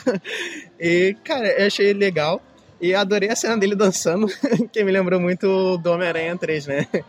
Não, não, eu tô, a, a gente vai. Eu vou fazer um, um TikTok lá do Instagram dançando. Quero todo mundo fazendo remix dessa dancinha. Mas é isso, eu entendi que eles agora quiseram. Ah, beleza, a gente fez aquela adaptação no Guerra Civil, mas agora vamos tentar ser mais fiel aos quadrinhos. Mas para mim não funcionou, tu tem que tentar né, manter a coerência ali. É, enfim, são aí nossas opiniões diferentes. E é apresentado o Madripoor e a parada do Mercador do Poder, né? Que pra mim é toda uma coisa nova. Eu não não sou tão dos quadrinhos assim. Eu gosto de quadrinhos, mas não tanto assim, prefiro né, arcos fechados e tal. Já falei isso. Fala aí, Johnny, o que, que tu sabe sobre Madripoor e o Mercador do Poder? Cara, vou falar primeiro do Mercador do Poder, que tipo, tem bastante influência nessa história do, do, do John Walker, né? Que inicialmente o Mercador do Poder procura John Walker para dar o seu super soldado nele, né? Ele faz alguns procedimentos cirúrgicos para poder ter essa questão da super força. E é exatamente após isso que ele decide ser o, o Capitão América. E ele e o. Esqueci o nome do parceiro dele. O. Estrela Negra. Estrela Negra, mas o nome dele, esqueci. Eu não sei, chama ele de Estrela é, Negra. Estrela Negra. então, ele e o Estrela Negra, que ele, tipo, nos quadrinhos ele é apresentado como não só como um sidekick, mas um parceiro que tipo os dois tentam se igualar no patamar. Os dois tentam ser um é, complementar o outro, não ser um sidekick, mas sim Parceiro. parceiros. Que nem aconteceu com acabou acontecendo com o Bucky e com o Sam. Eles não se tratarem como ah, você vai ser meu sidekick. Você não. vai ser meu ajudante, né? Você é, é o meu parceiro, você vai lá lutar junto comigo. Vamos lutar igual. E é, nos quadrinhos aconteceu isso e foi muito legal. Já na, na série, né? Ele foi mais apresentado como sidekick mesmo. O John dava valor à amizade que eles tinham. E após o que rolou, o que aconteceu acontecer, perturbou muito o John. Achei legal nessa questão de. De, tipo, eles tentarem. Eles deram uma adaptada muito legal nisso. De que nos quadrinhos aconteceu com os pais, mas aqui aconteceu com ele e, tipo, a perspectiva do John se alterar totalmente a partir disso foi muito legal. Eu gostei dessa adaptação. E a questão de Madripoor, Madripoor é relativamente importante nos quadrinhos, né? Já que é, quando a questão assim de é, ah, mercenário disso, é, espionagem daquilo, sempre tem alguma coisa de Madripoor envolvida. É a Tatooine da Marvel, né? Tu, tu quer contratar um caçador de recompensas, quer uma parada assim, tu vai lá em Madripoor. Em Star Wars tu vai lá em Tatooine, mas... Exatamente. É e, cara, Madripoor tem seu nível de importância, mas eu acho que a Marvel apresentou isso muito, muito pouco Cedo? ainda. Ah, muito pouco. Na verdade, muito tarde, porque, tipo, a questão do, sei lá, de mercenários como o treinador, o Taskmaster, é, o próprio Justiceiro também, acho que em Madripoor, tipo, eles poderiam envolver com Madripoor, o Soldado Invernal também, ele tem bastante história que envolve Madripoor também. Acho que eles envolveriam muito tardiamente a Madripoor, porque, tipo, poderia ter apresentado, por exemplo, no Soldado Invernal, ah, é, é sei lá, o Soldado Invernal foi avistado em Madripoor, sabe? Uma questão dessas, assim. Tem, tem uns flashbackzinhos que nem rola no primeiro episódio lá, né, dele... Lembra quando o, o Buck tá tendo um pesadelo, tem um flashbackzinho dele com o Soldado Invernal? Podia Dele- rolar isso, né? Ele em Madripoor, algo assim. Acho que eles poderiam ter adiantado um pouco pra colocar essa questão de, ah, tu quer um mercenário, quer um assassino, quer um espião? Madripoor. Acho como eles não fizeram isso, achei meio meio. Faltou uns easter eggzinhos ali, É, né? Pôster do Faltou algumas referências. Mas é isso. E o episódio 3 pra mim é um dos melhores episódios, cara. Ele é um episódio muito bom, é. Porque tem toda aquela questão lá de Madripoor, eu acho muito maneiro. É, o cenário e tal. E é, é bem legal. O que, que tu acha, Johnny? Cara, eu curti bastante também o episódio 3. A gente tem a questão lá. Ah, desculpa, rapidinho, eu vou te interromper. É, no episódio 3 tem a parada deles explicarem de como foi feito o novo soro do super soldado e toda aquela cena de ação da, da Sharon é, enquanto eles esperam é, as informações ali sobre o soro. Então, muito maneiro, cara. Acho muito maneiro. Inclusive, eu fiquei assustado quando eu vi esse episódio, porque, caraca, Disney Plus, sangue, é isso mesmo? Você vai mostrar sangue aqui pra mim, né, na minha frente? Tu não era da família Disney Plus? Cara, eu gostei bastante também. É, tanto daquela da, da parte da balada em que a gente tem aquele- aqueles leves alívios, alívios cômicos e a, a parte de ação também a, a reintrodução da, da, da Cheryl no, na questão da Marvel né já que ela estava desaparecida desde Soldado Invernal não Desde desde, Guerra Guerra, Civil. Civil. desde a Guerra Civil a gente ter ela ativamente agora né ela não só como um easter egg mas sim presencialmente né ela tendo uma atividade maior e também a questão da apresentação do soro super soldado, que o Ian lembrou. Cara, achei super incrível que é, o, o criador lá. O criador não, é que, que já existia. O recriador. O recriador falando, não, essa questão de máquinas barulhentas e músculos é muito, muito na cara. A gente quer algo sutil. Maneiro demais, Achei né, muito, cara? Muito, muito, maneiro. Aí por isso que a Carly é pequenininha, magricelinha, mas manda, manda ver. Já, porra, em geral. Inclusive, no segundo episódio, te- tem aquela cena muito boa, muito boa. Eu Acho sensacional aquela cena. Que o Buck tá pendurado no, no caminhão. Caminhão, e Aí o fala, Sam fala, tá apanhando pra uma garotinha. Aí o Buck, surpreendentemente, faz o som mais engraçado de todos, que eu não esperava ouvir mesmo. Ele faz um. Ai! Cara, é muito bizarro. E isso não é da dublagem.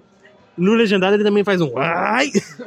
Cara, eu não entendi nada daquela cena. Acho sensacional. Mas pode continuar falando aí sobre o recriador do Soro Soldado. Ah, cara, e ver, tipo, o laboratório dele me lembrou muito do filme do, do Hulk. Sim, cara. Lembra muito aquele laboratório do líder, né? Sim, cara, achei, tipo. Mano, ali era. pra- eh, Se aparecesse o Red Hulk, velho. Eu, mano, é isso. Podia, podia ter uma referência, inclusive, do líder. Porque tá marcado aí dele voltar em é, She-Hulk.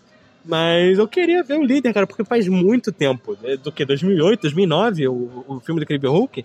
E eles deixaram o líder de lado, tá ligado? Eu acho zoado isso, inclusive. Sim. Cara, E o Hulk desse universo cinematográfico é uma tentativa da recriação do, super- do soro do super soldado, né? Sim, exatamente. Então, é, era ali, cara. Tinha que encaixar ali, eu acho. Ah, mano, só, só de ver o laboratório já, já me remeteu muito ao Hulk. E eu tava realmente esperando que o comandante aparecesse lá só pra dar General Ross. É, o General Ross. Só pra dar aquela, aquela referenciada, tá li- tá ligado? Ah, Red Hook. Como não teve, eu fiquei meio decepcionado, mas mesmo assim eu curti, porque, tipo, eles podem muito apresentar isso de alguma forma no She-Hulk. E se, tipo, se pá, eles podem interligar, tipo, ao o Red Hulk como um protótipo do, desse novo soro do super soldado. Acho que eles poderiam dar essa, esse miguezinho pra É porque, assim, massagear meu ego. tudo que a gente quer também é o Thunderbolts, né? Quando anunciaram a série do, Soldado, do Falcão, do Soldado Invernal, falaram que ia ter o Barão Zemo e tal. Todo, e, o, e o agente americano, né? O John Walker. Todo mundo ficou fal- falando, ah, Thunderbolts, Thunderbolts tá praticamente confirmado, não sei o quê. E os Thunderbolts são essa equipe dos Vingadores mais underground, tipo o Esquadrão Suicida do, do- do- da Marvel. São esses vilões que fazem o bem de uma forma antiética. Mas. E aí todo mundo quer isso. E a, uma das principais formações dos Thunderbolts é o Barão Zemo, o Red Hulk, o Hulk vermelho, né? E o agente americano, né? Eles são os principais aí, caras do, do Thunderbolts. Então, é, é- vai estar. Tá, Estão montando Thunderbolts, mas calma, ainda não, não chegou o Red Hulk, assim. E acho que é isso que eu queria falar. Beleza, e a gente já falou aí da introdução do soro no episódio 4 e tal. No episódio 3, desculpe. Agora vamos falar do episódio 4, que pra mim é o melhor episódio em questão de ação, em questão de, de como eles vão resolvendo as coisas ali, é, a relação entre os personagens. É um episódio muito bom. E tem as Dora Milaje, né? Que foram introduzidas no episódio 3 lá. Eles, elas, uma delas aparece pro Bucky. é, e agora elas estão aí mandando ver nesse episódio 4. O que, que tu achou, Johnny, desse episódio? Cara, esse episódio eu acho simplesmente incrível. As cenas de ação, velho, acho muito, muito, muito, muito boas mesmo. Eu curti bastante.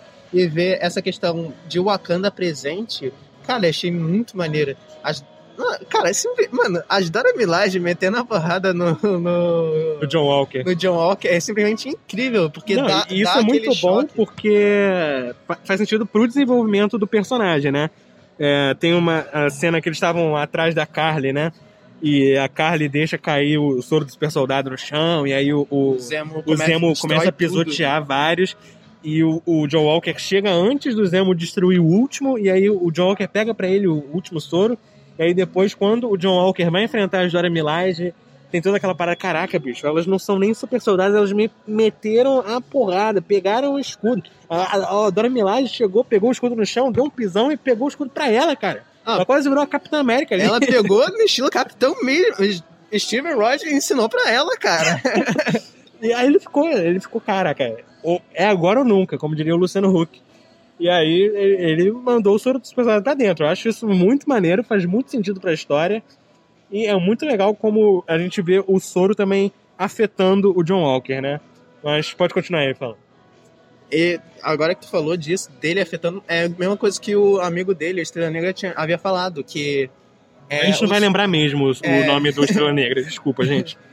que o soro só traz à tona o que você realmente é. Isso é falado no Capitão América 1, primeiro Vingador, aquele, o, o rapazinho lá, o, o criador dos outros personagens, ele fala isso pro Steve. Fala, se você tem bom dentro do coração, só fica melhor ainda. Agora, se tu é ruim, tem maldade no coração, já era. E, cara, a forma que eles conseguiram trazer essa referência tanto do primeiro, do primeiro filme quanto agora, achei simplesmente incrível, porque ele falando nisso, eu lembrei diretamente dessa cena. Eu lembrei ah, o Steve entrando na máquina, virando um super soldado. Eu fiquei, cara, mano, muito bom. E essa série, ela tem várias rimas visuais com outras paradas do Capitão América. Tanto que nesse episódio tem uma cena que o John Walker e o Estrela Negra estão entrando lá na... na- na- é, onde estavam os apátridas, né? Que os apátridas tinham ameaçado a família do Sam. Aí o Sam vai lá ao encontro deles e o, o, o, John Walker consegue localizar o Sam. E aí eles entram naquela base e é muito uma cena do primeiro, do primeiro filme do Capitão América, que o, é, é aquela cena que o Capitão América entra lá com o time dele e tá apontando a arma e tal. E tem uma cena muito igual essa, muito, muito igual. E é muito maneiro, eu acho muito legal essas rimas visuais pra você mostrar, caraca, olha como esse Capitão América é diferente do que a gente tinha antes, tá ligado? Muito bom, cara. Essa série é sensacional. E só cagaram o último episódio, tô falando. Cara, eu achei simplesmente incrível as questões das lutas, tanto no início, né, com as Dora Milaje, quanto depois com os Apátridas, achei simplesmente incrível também. A gente vê já no, tipo, no início da luta, após o, o John Walker usar o soro, dele já apresentar um pouco mais de violência, sabe? Ele taca o escudo e, e- e fica preso na parede. cara. É, ele não taca pra voltar, tá ligado? Ele taca pra. Pô, tudo bem que ele tava com a força lá do super soldado e antes ele não tinha, mas. Pera lá, né? Os caras. os caras só. só não ma- machucaram ninguém ainda. Tá certo. É, e a gente tá falando aqui de, de cenas separadas, que a ação é muito boa, mas a ação é muito boa em toda a série. Tá? A gente só tá falando aqui de algumas cenas que se destacou mais pra gente aqui. É, e como a gente já falou aqui, tem o, o capitão agressivo, né? O, o John Walker sendo afetado diretamente pelo soro e ele mata um cara. É, ele sim. mata um cara de de forma incrível, assim, que eu nunca. Disney Plus. Eu fiquei, Disney Plus, que você tá fazendo isso mesmo, você tá mostrando essa violência toda. Eu achei que isso era pra família, Disney Plus.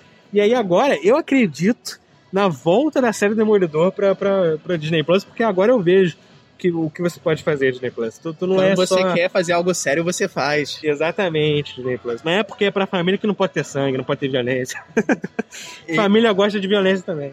Esse- essa questão toda aconteceu após o amigo dele, né? O Estrela Negra, desculpem por não lembrar o nome dele, me perdoem. Eu tinha a obrigação de lembrar, mas eu não tô conseguindo no momento. Não tem problema. Mas, cara, essa questão toda remeteu muito à história dele nos quadrinhos, de tudo, tudo que aconteceu, né, com os pais dele, e agora com um amigo dele, eu fiquei, cara, incrível, incrível, in- incrível. Porque tudo isso é, ajudou ele a entrar em colapso e inverter os valores dele, que antes ele queria proteger, aí agora ele quer matar mesmo. Eu fiquei super. Cara, eu fiquei super. Que é vingança, né? É, eu fiquei super entusiasmado depois disso, porque eu vi que eles podem, tipo, pode ter sangue. e eu fiquei realmente surpreso com a, a- o que ele faz com, com uma pátria, né? Que ele mata o cara violentamente com um escudo. Eu fiquei, cara. E o escudo fica todo manchado depois, é muito simbólico isso. É, cara, eu fiquei, nossa, velho. E, e, além das cenas gráficas aqui desse episódio, a gente tem muito também da evolução do personagem do John Walker, né? Porque é, antes dele tomar o soro e tal, ele até pergunta pro Estrela Negra: ah, se, tu, se você pudesse tomar um soro, tu tomaria? Eles têm aquela conversa maneira ali no aeroporto. E é, o, o Estrela Negra fica falando: ah, você é o mais merecedor de ter o soro, tu tomou três é, medalhas de honra ao mérito, não sei o quê. E aí o John Walker fala, cara, o que a gente fez lá no Afeganistão não, não é, é, não, não é merecedor, não, não, é uma, parada. Eu tô aqui tentando me redimir como Capitão América. Isso é muito maneiro, cara. Porque, assim, tu, tu, tu mostra como ele não é incorruptível, como o Steve Rogers era, e como ele tá tentando fazer a diferença, e, mas como, sabe, os, os valores se invertem ali e por isso que ele explode no final das contas, quando ele toma o soro de verdade. Muito maneiro, muito maneiro. Tipo, você viu que o valor dele, ele simplesmente não era. Tipo, ele não queria trazer, tipo, o que ele fez tipo, no, no Afeganistão, que provavelmente ele matou as pessoas e foi algo que realmente abalou ele. Ele não queria fazer isso como Capitão América, mas após a morte do Estrela Negra, ele, ele explodiu, explodiu, explodiu. Ele surtou, ele surtou. E achei isso incrível como eles demonstraram. Eles fazendo que, tipo, eles já tinham um problema e o soro só aumentou esse problema, sabe? Essa questão psicológica dele. Ele queria fazer diferença, ele queria ajudar, mas por causa do soro, ele surtou. Não só do soro, né? Porque ele teve, tipo, toda um gatilho, sabe? para ele surtar. E eu achei incrível como eles conseguiram adaptar isso. No, tipo, mano, nos quadrinhos você vai ver que é o, é o mesmo sentimento. É esse gatilho dele ver a morte de alguém próximo a ele, de alguém que ele considera, por exemplo, alguém da família dele, já que ele considerava o Estrela Negra como família, é, a morte dele dá esse gatilho, esse gatilho final, esse puxão para ele surtar. Achei isso incrível, essa adaptação para mim ficou espetacular. Tipo, se fosse se acontecesse exatamente assim nos quadrinhos, ia ficar muito, cara, muito aberto porque foi uma adaptação muito boa, muito boa mesmo. Se eles recontarem a história do John Walker nos quadrinhos e mostrarem assim, eu vou bater palma porque realmente a Marvel se superou nessa adaptação. Beleza, agora indo para o episódio 5, tem toda aquela luta pelo escudo, né? O nosso time do coração ali, o, Falcão e o Soldado Invernal, eles lutam para pegar o escudo de volta depois de toda aquela besteira que o John Walker fez no episódio anterior. E aí, cara, tem uma luta muito maneirinha ali e tal. Mas para mim, depois disso, o roteiro dá uma barrigada. A série dá uma barrigada ali grande. E, perde um pouco da dinâmica da série para mim. Eu acho que esse episódio foi meio filler, não é assim que os jovens falam hoje em dia? Ah, isso aí é fã de nada. Mas, cara, eu até que gostei porque deixou a parte de ação mais, tipo, de lado para mostrar o desenvolvimento das pessoas. É, eles, tipo, mostrar o desenvolvimento do... A tentativa de recuperação do, do John Walker, mais pro final, né? A questão jurídica, o problema jurídico que ele acabou causando, né? Já que quando ele matou aquele cara, o Apátrida, ele estava em público, tinha pessoas gravando e a galera viu a, vi a violência porque ele atacou a pessoa. Ele poderia ter dado a desculpa que fosse, mas ele realmente exagerou naquela Passou hora. Passou dos limites. E, tipo, é, o problema jurídico que foi mostrado foi muito bacana. Eu gostei de ver que é, ele sendo como Capitão América escolhido pelo governo, ele tem que responder ao governo e, tipo, ele não pode é, agir deliberadamente como ele quiser. Ele tem que agir como o governo quer. E essa é exatamente a questão que o, o capitão era contra, né? Da, de todo lado o Tratado de Sokovia. E achei muito legal deles apresentarem isso novamente pra gente. Ver que o, o Rogers tinha razão de não querer se submeter totalmente ao governo. De não querer se, tipo, é, de não ter liberdade de agir para resolver o problema, sabe? Achei não é estatal, legal. é empresa privada, que a gente faz o que a gente quiser. Exatamente. Toma essa, Tony Stark, toma essa. e olha que eu sou Team, team Iron Man, hein? que feio, Johnny, que feio. Mas, mas eu realmente gostei disso, deles mostrando essa questão de o Roger estava certo. E, cara, é, também gostei bastante do desenvolvimento da parceria do Buck com o Sam. Eu achei incrível, apesar de não ter sido como, tipo, de luta, deles tentando provar um ao outro que eles são, que, que um pode contar com o outro, vai ser um desenvolvimento pessoal, da vida pessoal deles. Tipo, achei muito legal deles se, se formarem como amigos mesmo, que nem a amizade que o Rogers tinha com o Buck.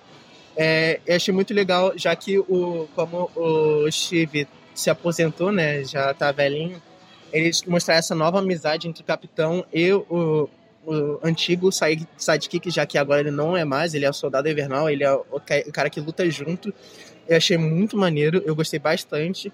É, e também gostei bastante do treinamento do né, que ele vê que não estava pronto de início para ser o Capitão América. Ele largou o escudo porque não se sentia pronto. A gente tem toda essa questão desde o primeiro episódio do, do Buck falando: ah, porque você deu o escudo. É, o, o Sam tinha esse problema de, né, de sentir o peso que, que o, o escudo tinha. E depois de conhecer a história do Azaia também, ele sentiu um peso maior ainda, né? De ser um homem negro carregando o escudo, de ser um homem negro sendo Capitão América.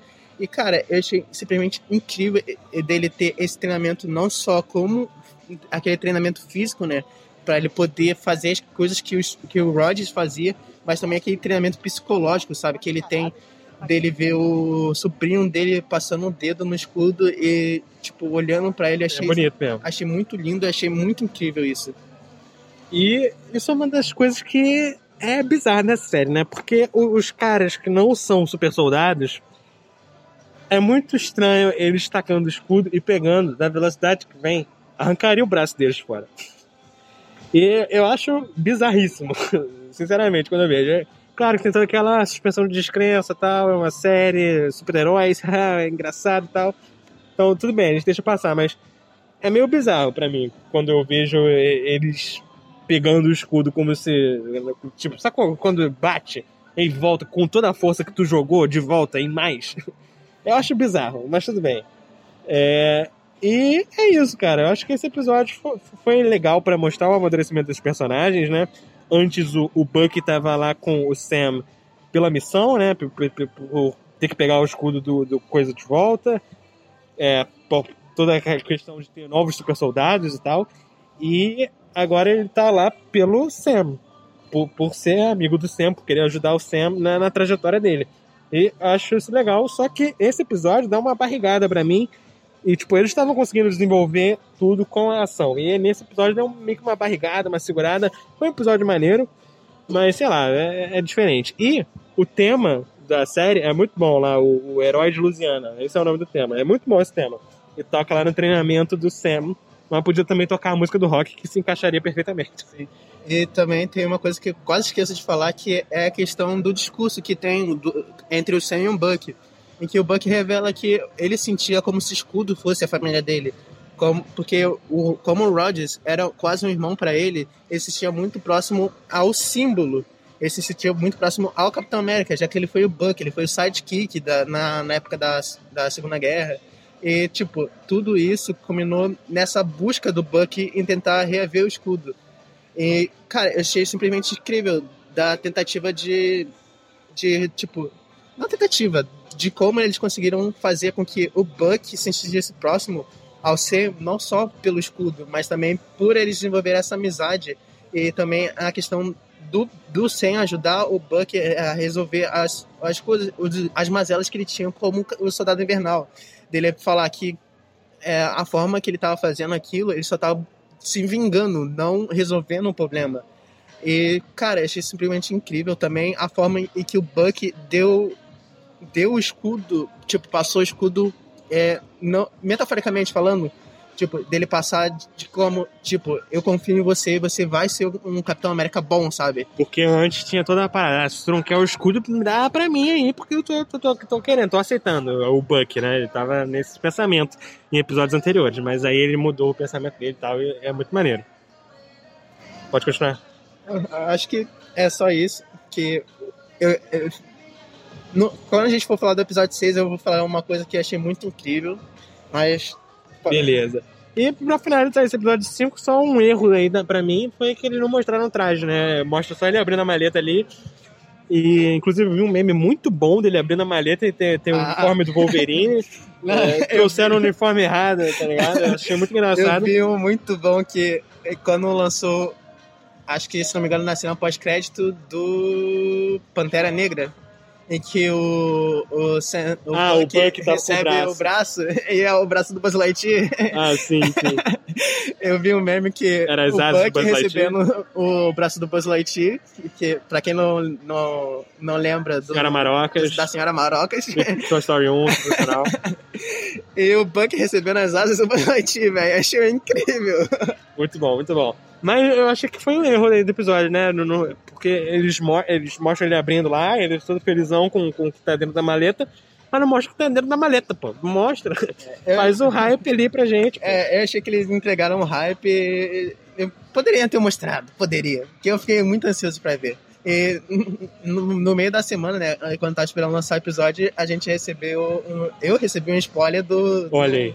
Funko Pop do uniforme. Aí eu, É, mas já Aí- tinha antes, já tinha antes do de sair a série, já tinha um boneco também lá do, do Sam Wilson de Capitão América, então sempre rola, sempre rola. Bonecos são, dão spoiler. brinquedos, ó, se segurem, cara. É a mesma coisa que aconteceu com é, Godzilla King Kong, que a gente recebeu spoiler do Mecha Godzilla. E do, Olha aí. e do machado do King Kong também. Não, mas isso já tinha no trailer. Não, mas. Não, o, tipo, antes de sair o trailer, saiu um vazamento dos brinquedos. Ah, tá, entendi. Mas tudo bem, é, acontece. Co- Empresas de brinquedos são assim.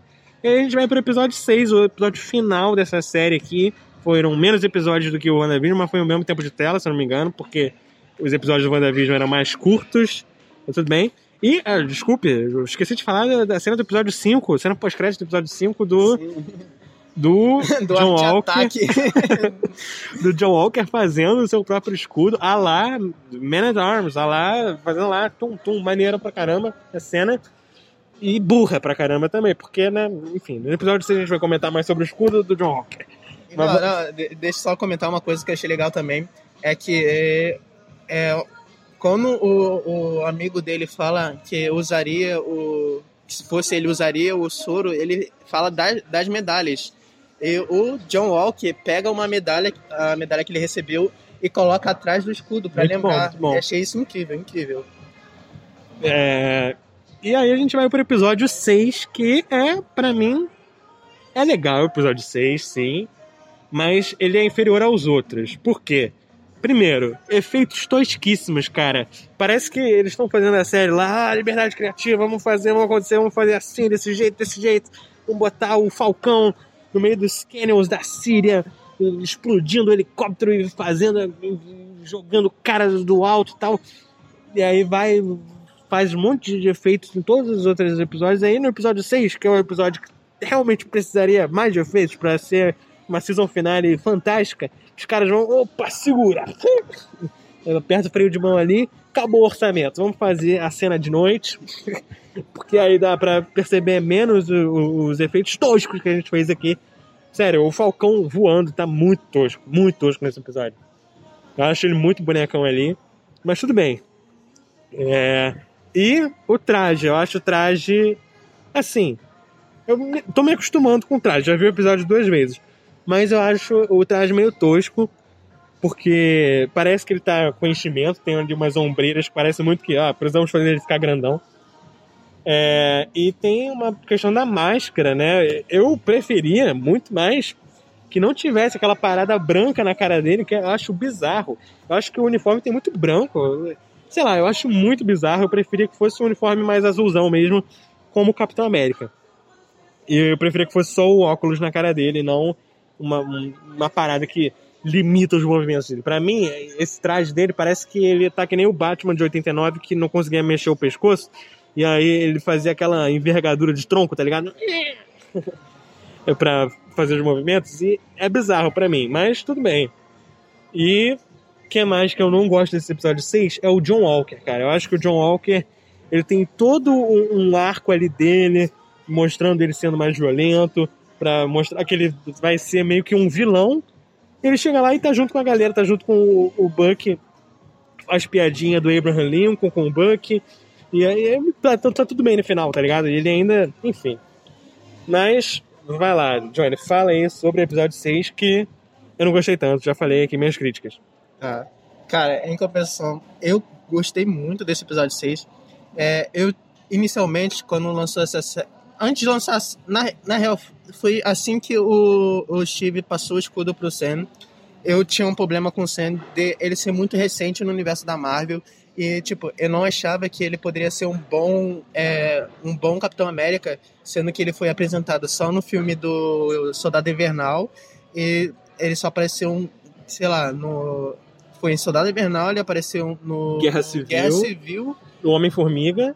Homem-Formiga e foi pouco, e também no Vingadores, Vingadores Guerra Infinita Guerra e Ultimato. Infinita e Ultimato. No, Ultimato só no final, no, no Guerra Infinita ele apareceu um pouco mais. E tipo, ele, pra mim, ele não tinha feito muita contribuição pra ele ser. Ah, ele é o Falcão, ele faz isso, isso e isso. É, ele era um extra, né? Ele era um cara que fica no- ao fundo. É, pra mim ele tava mu- muito apagado. E, tipo, passar o escudo assim cedo pra ele, pra mim era meio estranho, já que nos quadrinhos, é, quando foi passado esse, o escudo, foi passado pra um monte de gente, eles passaram, tipo, se não me engano, só foi passar em 2002 pro Buck, e o Buck agiu como um Capitão América, mesmo depois do, do Capitão América retornar, né, de- quando aconteceu aquela coisa da Guerra Civil, em que o Steve tinha supostamente morrido, e o Buck assumir como Quadrinhos, quadrinhos. é, e o Buck assumir como um capitão, tipo, ele assumiu por um bastante tempo também. E após o Steve retornar, ele continuou com o Capitão América. E, cara, eu, eu queria que fosse apresentado assim, já que o Buck era bem mais próximo, tinha toda a questão do. de- Muita gente queria isso. do Buck ser família pro Steve e pro Steve ser família pro Buck. E quando eles falaram, não, o Sam vai ser. Eu tinha esse problema. Mas ao decorrer da série, cara, eu fiquei. Mano, É, eles Ele fizeram foi a melhor escolha. Eles Ele fizeram fez- bonitinho. eles fizeram a melhor escolha pra Capitão América. Eu gostei bastante do uniforme. Eu tenho um problema do enchimento, né? Eu, eu tinha mencionado com o Ian que achei, eu, eu sempre acho estranho quando colocam pra ser muito parrudo. Eu não curto muito isso. Shazam. É, O, o Batman também tem um negócio desse, né? O do, do, do Batman Superman. e, tipo, eu sempre tenho esse probleminha, mas eu gostei do uniforme, eu gostei bastante, porque, cara, se tu pegar o do quadrinho, tu vai ficar.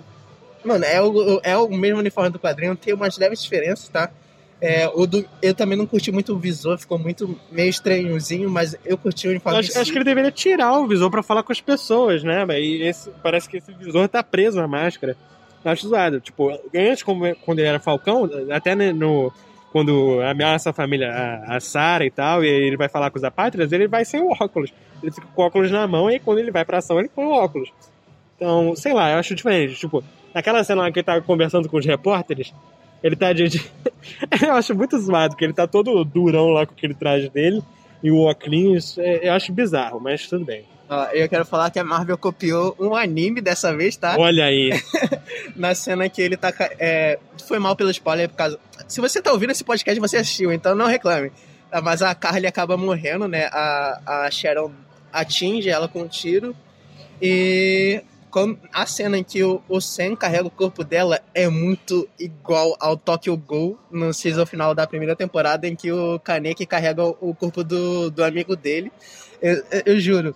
é, se, eu sou- se eu manjasse um pouco de, de edição, eu ia colocar a, a mesma música que tocou, velho. Ia ficar idêntico, idêntico. Eu, eu lembrei do final do Batman Arkham City, que o Coringa morre, aí o, o Batman tá ali com o Coringa nos braços. Mas é, realmente, tá, tudo bem. É, mas essa cena que a Carly toma tiro, cara, eu, eu também acho zoado. Eu acho zoado essa Sharon vilã do nada, tá ligado? É muito jogado na nossa cara isso. É, E, é, e eu acho bizarro que, por exemplo, lá no episódio 3, ela tá ajudando é, o Buck e o Sam matando os caras dela. tá ligado? Eu acho isso sem sentido algum. E no, no episódio 6, tem lá todo o Mexican standoff, né? Que é, ó, eu tô apontando a arma pra você, e você tá apontando a arma pra mim, e o outro cara tá apontando a arma pros dois. Tem toda aquela parada, eu acho, cara, é muito, é muito novela. Eu- acho esse, todo, toda essa parte, eu não sei se é porque essa menina que faz a, a gente Carter, ela vem de- desse, meio que dessa parada de novelas, tá ligado? Ela fez o Revenge antes, e o Revenge é uma inspiração pra Avenida Brasil aí, fica a, a curiosidade. Eu não sei se é por, por isso que eu tô associando ela a novelas, ou se tá realmente tosco no nível novelas, tá ligado? A cena pós-crédito, que ela aparece sendo é, perdoada pelo governo, é, cara, é uma parada mais tosca final de novela possível.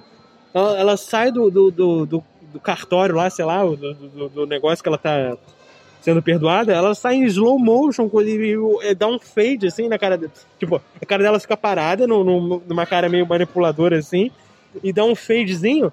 Se fosse os créditos ali e aparecesse Globo, eu, beleza, novelão. Porque era só o que faltava, mas não finalizou e deu uma transição muito ridícula, inclusive.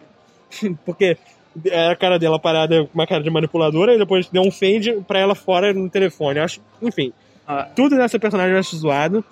E nessa série foi piorado. Se você manjar de edição mais do que a gente, faz pra gente, coloca essa cena e aquela finalização da Avenida Brasil e manda pra gente, por favor, vai ficar perfeito. A gente manda, posta lá no Instagram, os créditos pra você. Mas, voltando a mencionar o, o episódio, essa questão do, do, John, do John Walker, eu achei realmente que, tipo, deram uma enfraquecida para ele, sabe?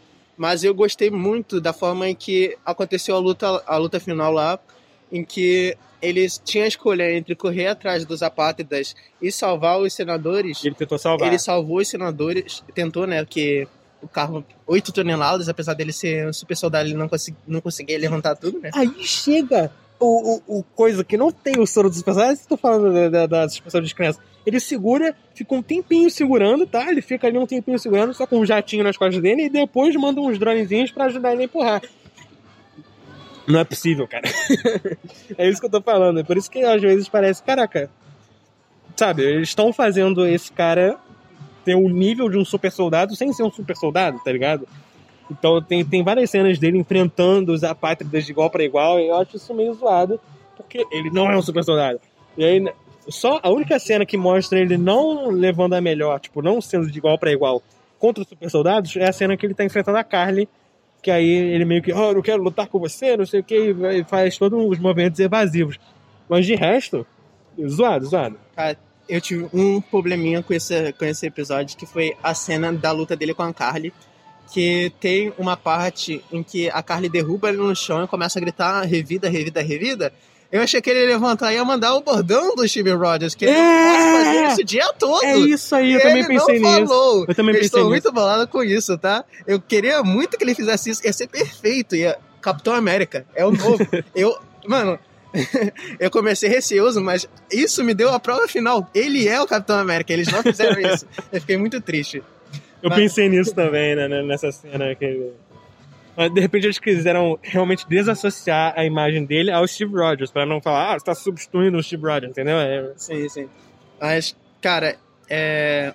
eu gostei muito e também adorei o discurso que é, assim como aconteceu nos quadrinhos, para quem não conhece, essa questão dos, não existe os apátridas, mas existe o apátrida, que é um cara só. Com um traje muito zoado. É, muito zoado mesmo. Procurar, inclusive, é, se tu procurar apátridas no, no Google, tu não acha. Tu, tu, quando tu procurar apátridas no Google, parece que tu tá fazendo um trabalho de geografia. É, eu procurei, porque vai rolar uma máscara dos apátridas no canal, olha só que maneiro. Mas, tu, quando tu for procurar, procura Flag Smasher, que é o nome em inglês, aí tu vai achar que apátridas é tipo um termo usado para pessoas que não têm um país de origem, é isso, é na geografia. É, e, cara, tem uma coisa que aconteceu nos quadrinhos e aconteceu também na série, é do, do Sam, e no caso, nos quadrinhos do Steve, concordarem com a ideia de que é, eles deviam buscar a paz de alguma forma, mas eles estavam buscando de formas diferentes. A Carly e o, o Frag Smash estavam buscando através da violência, e o Steve e o Sam estavam tentando buscar através do heroísmo e, da, e tipo, literalmente. A Carly até fala, né, com, né? que conflitos. A Carly até fala em um episódio anterior aí, quando ela explode um, uma base de suprimentos do, do, governo ali. Aí explode, aí um dos aparelhos. Caraca, tu vai explodir, tinha pessoas lá dentro. É, a, é a única língua que eles entendem. Cara, e, e, tipo, isso é maneiro acontece também nos, não dessa forma, mas é, esse, essa forma de pensamento é a mesma que o que o Cal, que o Cal, que é o, o, o Frank Smasher, tem nos quadrinhos, que ele fala é, que o pai acabar acontecendo um, uma coisa com como é que eu esqueci a, a palavra, mas atentado, acontece um atentado com o pai dele. O pai dele era um é, era não um senador, mas ele é um cara que ajudava a galera e, tipo, tava buscando a paz através da, da perseverança e de, da, é, de cessar conflitos. É o que a Mamadônia faz nesse, nessa série, né? Sim. E ele acaba assim, sofrendo um atentado e falecendo. E por causa disso, o Cal, que é o Frag Smasher, ele acaba se revoltando e querendo buscar a paz também, só que através da violência. E ele, ele tem esse mesmo discurso, que a violência é a única língua que eles entendem, que o, to, é a única língua que todo mundo vai entender. E acho isso muito maneiro, dessa, desse destaque que eles conseguiram dar. E, cara... Foi bem adaptado, né? Eles, eles mudaram o traje, ficou bonito, a máscara, a máscara é legal, tanto que eu vou fazer. E é, foi bem adaptado, cara. Eles fizeram, mudaram o Carl Morgenthau para Carly Morgenthau, né? E, e fizeram de, desse pai que o Johnny falou aí a Mamadônia, que a Mamadônia, ela basicamente ajudava ali os refugiados, né? Foi isso que eu entendi ali. Então, e aí a Carly só quer fazer o que a Mamadônia fazia, só que faz de uma forma super radical. Sim. E é muito legal, inclusive, no episódio 4, quando o Sam tem a conversa lá com a Carly e tal, de querer mudar e tudo mais. E a Carly quase vem pro lado do bem. E, e pô, cara, eu fiquei triste quando a Carly morreu. Porque eu realmente queria ver um, um, um arco de redenção ali da personagem, que eu achei muito maneira, ela.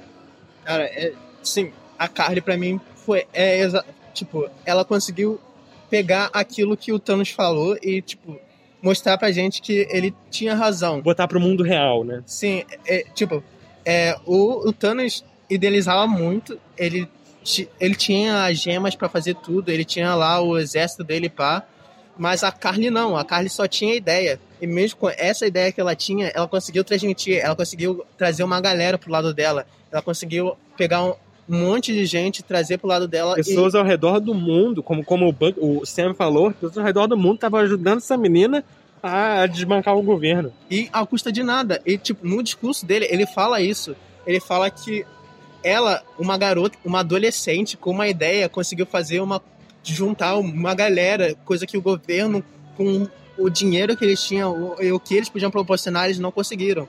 E cara, o discurso em si achei muito espetacular, porque tipo, dá para você trazer para o mundo real facilmente. Dá para por exemplo, aqui no Brasil a gente tem uma desigualdade muito grande. A gente pode trazer, tipo, você pega o discurso e traz aqui pro Brasil, você vê, cara, por que não? Por que não dá para fazer isso? Por que não dá para ajudar? E, cara, é, é, simplesmente incrível. E a questão também dele, se, ele falando que é, quando o senador dá a resposta lá, que ele fala que não pode ajudar, porque como é que eles vão ficar no futuro, não sei o que lá. Aí o Us falando que, ah, você não entende nada porque você não sabe o peso. E o Sam manda, é, cara, eu sou um homem negro carregando a listra e a estrela. Cara, mano, isso me quebrou total, porque. E aí é o discurso que o Isaiah faz para ele do porquê que um homem negro não pode ser o Capitão América. Aí depois a gente mostra o Isaiah vendo o discurso dele na TV e o Isaiah, tipo, caraca. Cara, é simplesmente incrível. E a forma em que o discurso dele não atinge, não atinge só os senadores, mas atinge a população.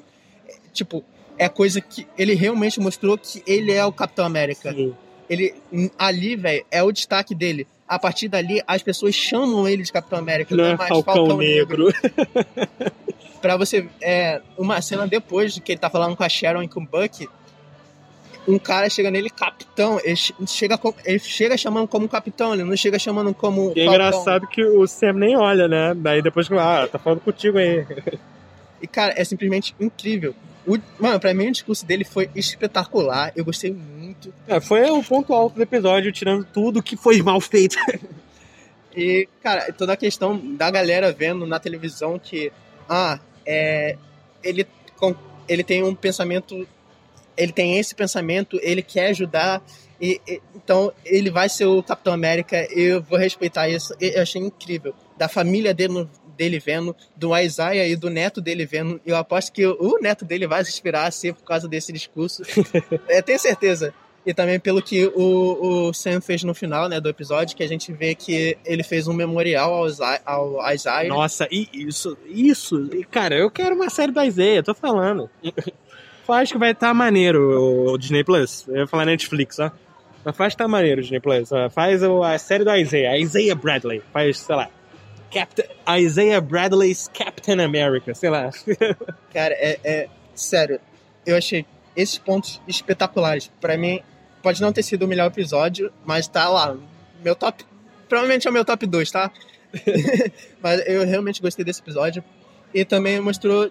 Eu achei o Buck meio. me- Eu tenho uma crítica pra fazer aqui, eu achei o Buck meio. Deslocado. Não deslocado, mas meio é, inocente demais, sabe? Quando a Carly liga pra ele, ele para de perseguir o cara lá, eu fiquei. Mano, tu foi treinado pela Hydra. Você era, era assassino, era espião e foi enganado por uma adolescente, sério isso? Não, eu acho que o, o Buck, ele, ele teve ali na, na hora o sentimento que ele podia motivar a Carly a, a parar de fazer aquilo, entendeu? Assim como o Sam fez com ela antes e, a- e ela quase veio pro lado do bem, como eu falei, né? Então eu acho que foi isso. É, mas assim, eu achei ele inocente demais nessa questão. Mas fora isso, eu gostei de- da, da forma que ele lutou. Ah, tipo, tem uma cena que ele tá tentando resgatar o- o- alguns senadores de um, de um comboio que tava, sendo, que tava pegando fogo. Tipo, ele, ele fala que é destro, né? Que ele não usa o braço Isso, aí, mecânico. aí ele usando o ele braço usando mecânico. pra abrir a porta, porque tava lacrada com o mecanismo lá. Eu fiquei, caraca, mano, que maneiro. E é nessa cena que aparece quem, quem, quem? O nosso querido agente americano, Morgenthau! e aí ele chega com o escudinho dele. O escudo Michura. A, a gente tá no shopping, a gente foi no, na loja americana, a gente viu um escudo melhor do que o dele. É isso aí, cara. mas, mas foi bacana. Foi, eu achei interessante. Ele, ele, mesmo com o escudo zoado, todo amassado, ele continuava lutando com o escudo, cara. É maneiro e a única coisa que estragou pra mim foi aquela parada da Madame Hydra, dela tá montando o. É, o cara com a camisa do Adão Negro passou ali e me distraiu, porque é uma camisa muito bonita. Mas. É, toda aquela parada ali dele com, na formação dos Thunderbolts que eles querem fazer com a Madame Hydra aparecendo lá no episódio 5 e aí ele aparecendo agora de novo com o traje negro sei lá, cara, eu acho muito zoado porque é, meio que tu não concluiu o arco do John Walker, né? Tu, ah, e, ah, tipo, tu tá lá, lá, mal, mal, mal, mal, mal, mal, ah, não, vamos dar uma, uma redenção aleatória aqui pra ele do nada. Achei isso zoado. Cara, e tem uma coisa que eu quero destacar que é a forma como o John vê o Sam depois do, do, do traje. Quando ele tá segurando lá, ele fica. Mano, ele não tem o super soro. Então, Sim, sim. Cara, a, a sério, eu consegui perceber que a forma como ele olha. Tipo, ele não olha como crítica, sabe? Ele não olha como crítica se ele a, a ele mesmo, como ele fez com a Dora Milaje, mas sim como inspiração, sabe? Maneiro Que- demais, né? Ele olha pro Sam segurando aquele comboio. Cara, ele não tem o soro, mas mesmo assim ele tá tentando com todas as forças dele. Ele não tem a super força, mas ele tá arriscando a própria vida, mesmo sem ter a força que precisa pra segurar aquilo. E o Sam conseguindo fazer, eu fiquei, caraca, mano, muito incrível. Tipo, Muito o, o John que via o Sam como. Não como um Ele vê ele como um mas. sidekick. Ele fala isso no, no segundo episódio. Sim, Ah, eu queria tantos parceiros do Capitão América ao meu lado. Então, a- agora mudou a visão dele. É, e tá vendo o, ele vendo o Sam com admiração, eu fiquei, cara, muito incrível, muito, muito maneiro. E é isso, cara. Essa foi a série. No geral, foi uma boa série, tirando as críticas que eu tive no episódio 6, né? E foi confirmado que agora vai ter um filme do Capitão América, o Capitão América 4, com o Sam Wilson, né? Com o Anthony Mackie como Capitão América. Então, é isso, cara. Eu acho que vai ser maneiro. Tô- tô- Gostei da série, sim. Quero ver mais, quero ver mais. Fiquei com um gostinho de quero mais.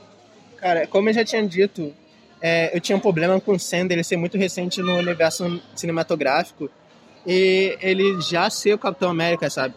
Aqui, por exemplo, o Sam Wilson ser o Capitão América nos quadrinhos aconteceu de 2012, eu acho, pra cá. É recente, é muito recente. É bastante recente. Aconteceu no All New All Different. né? Então, tipo, É, é 2014, né? É tipo muito recente. é bastante recente. E, tipo, ele ser mal apresentado em quatro filmes e já ser o Capitão América, achei muito estranho. Mas aí, com essa série, velho, essa, crítica, essa minha crítica acabou. Acho que as séries na Marvel estão sendo a, a redenção dos secundários. No WandaVision teve bem isso, a gente comentou isso.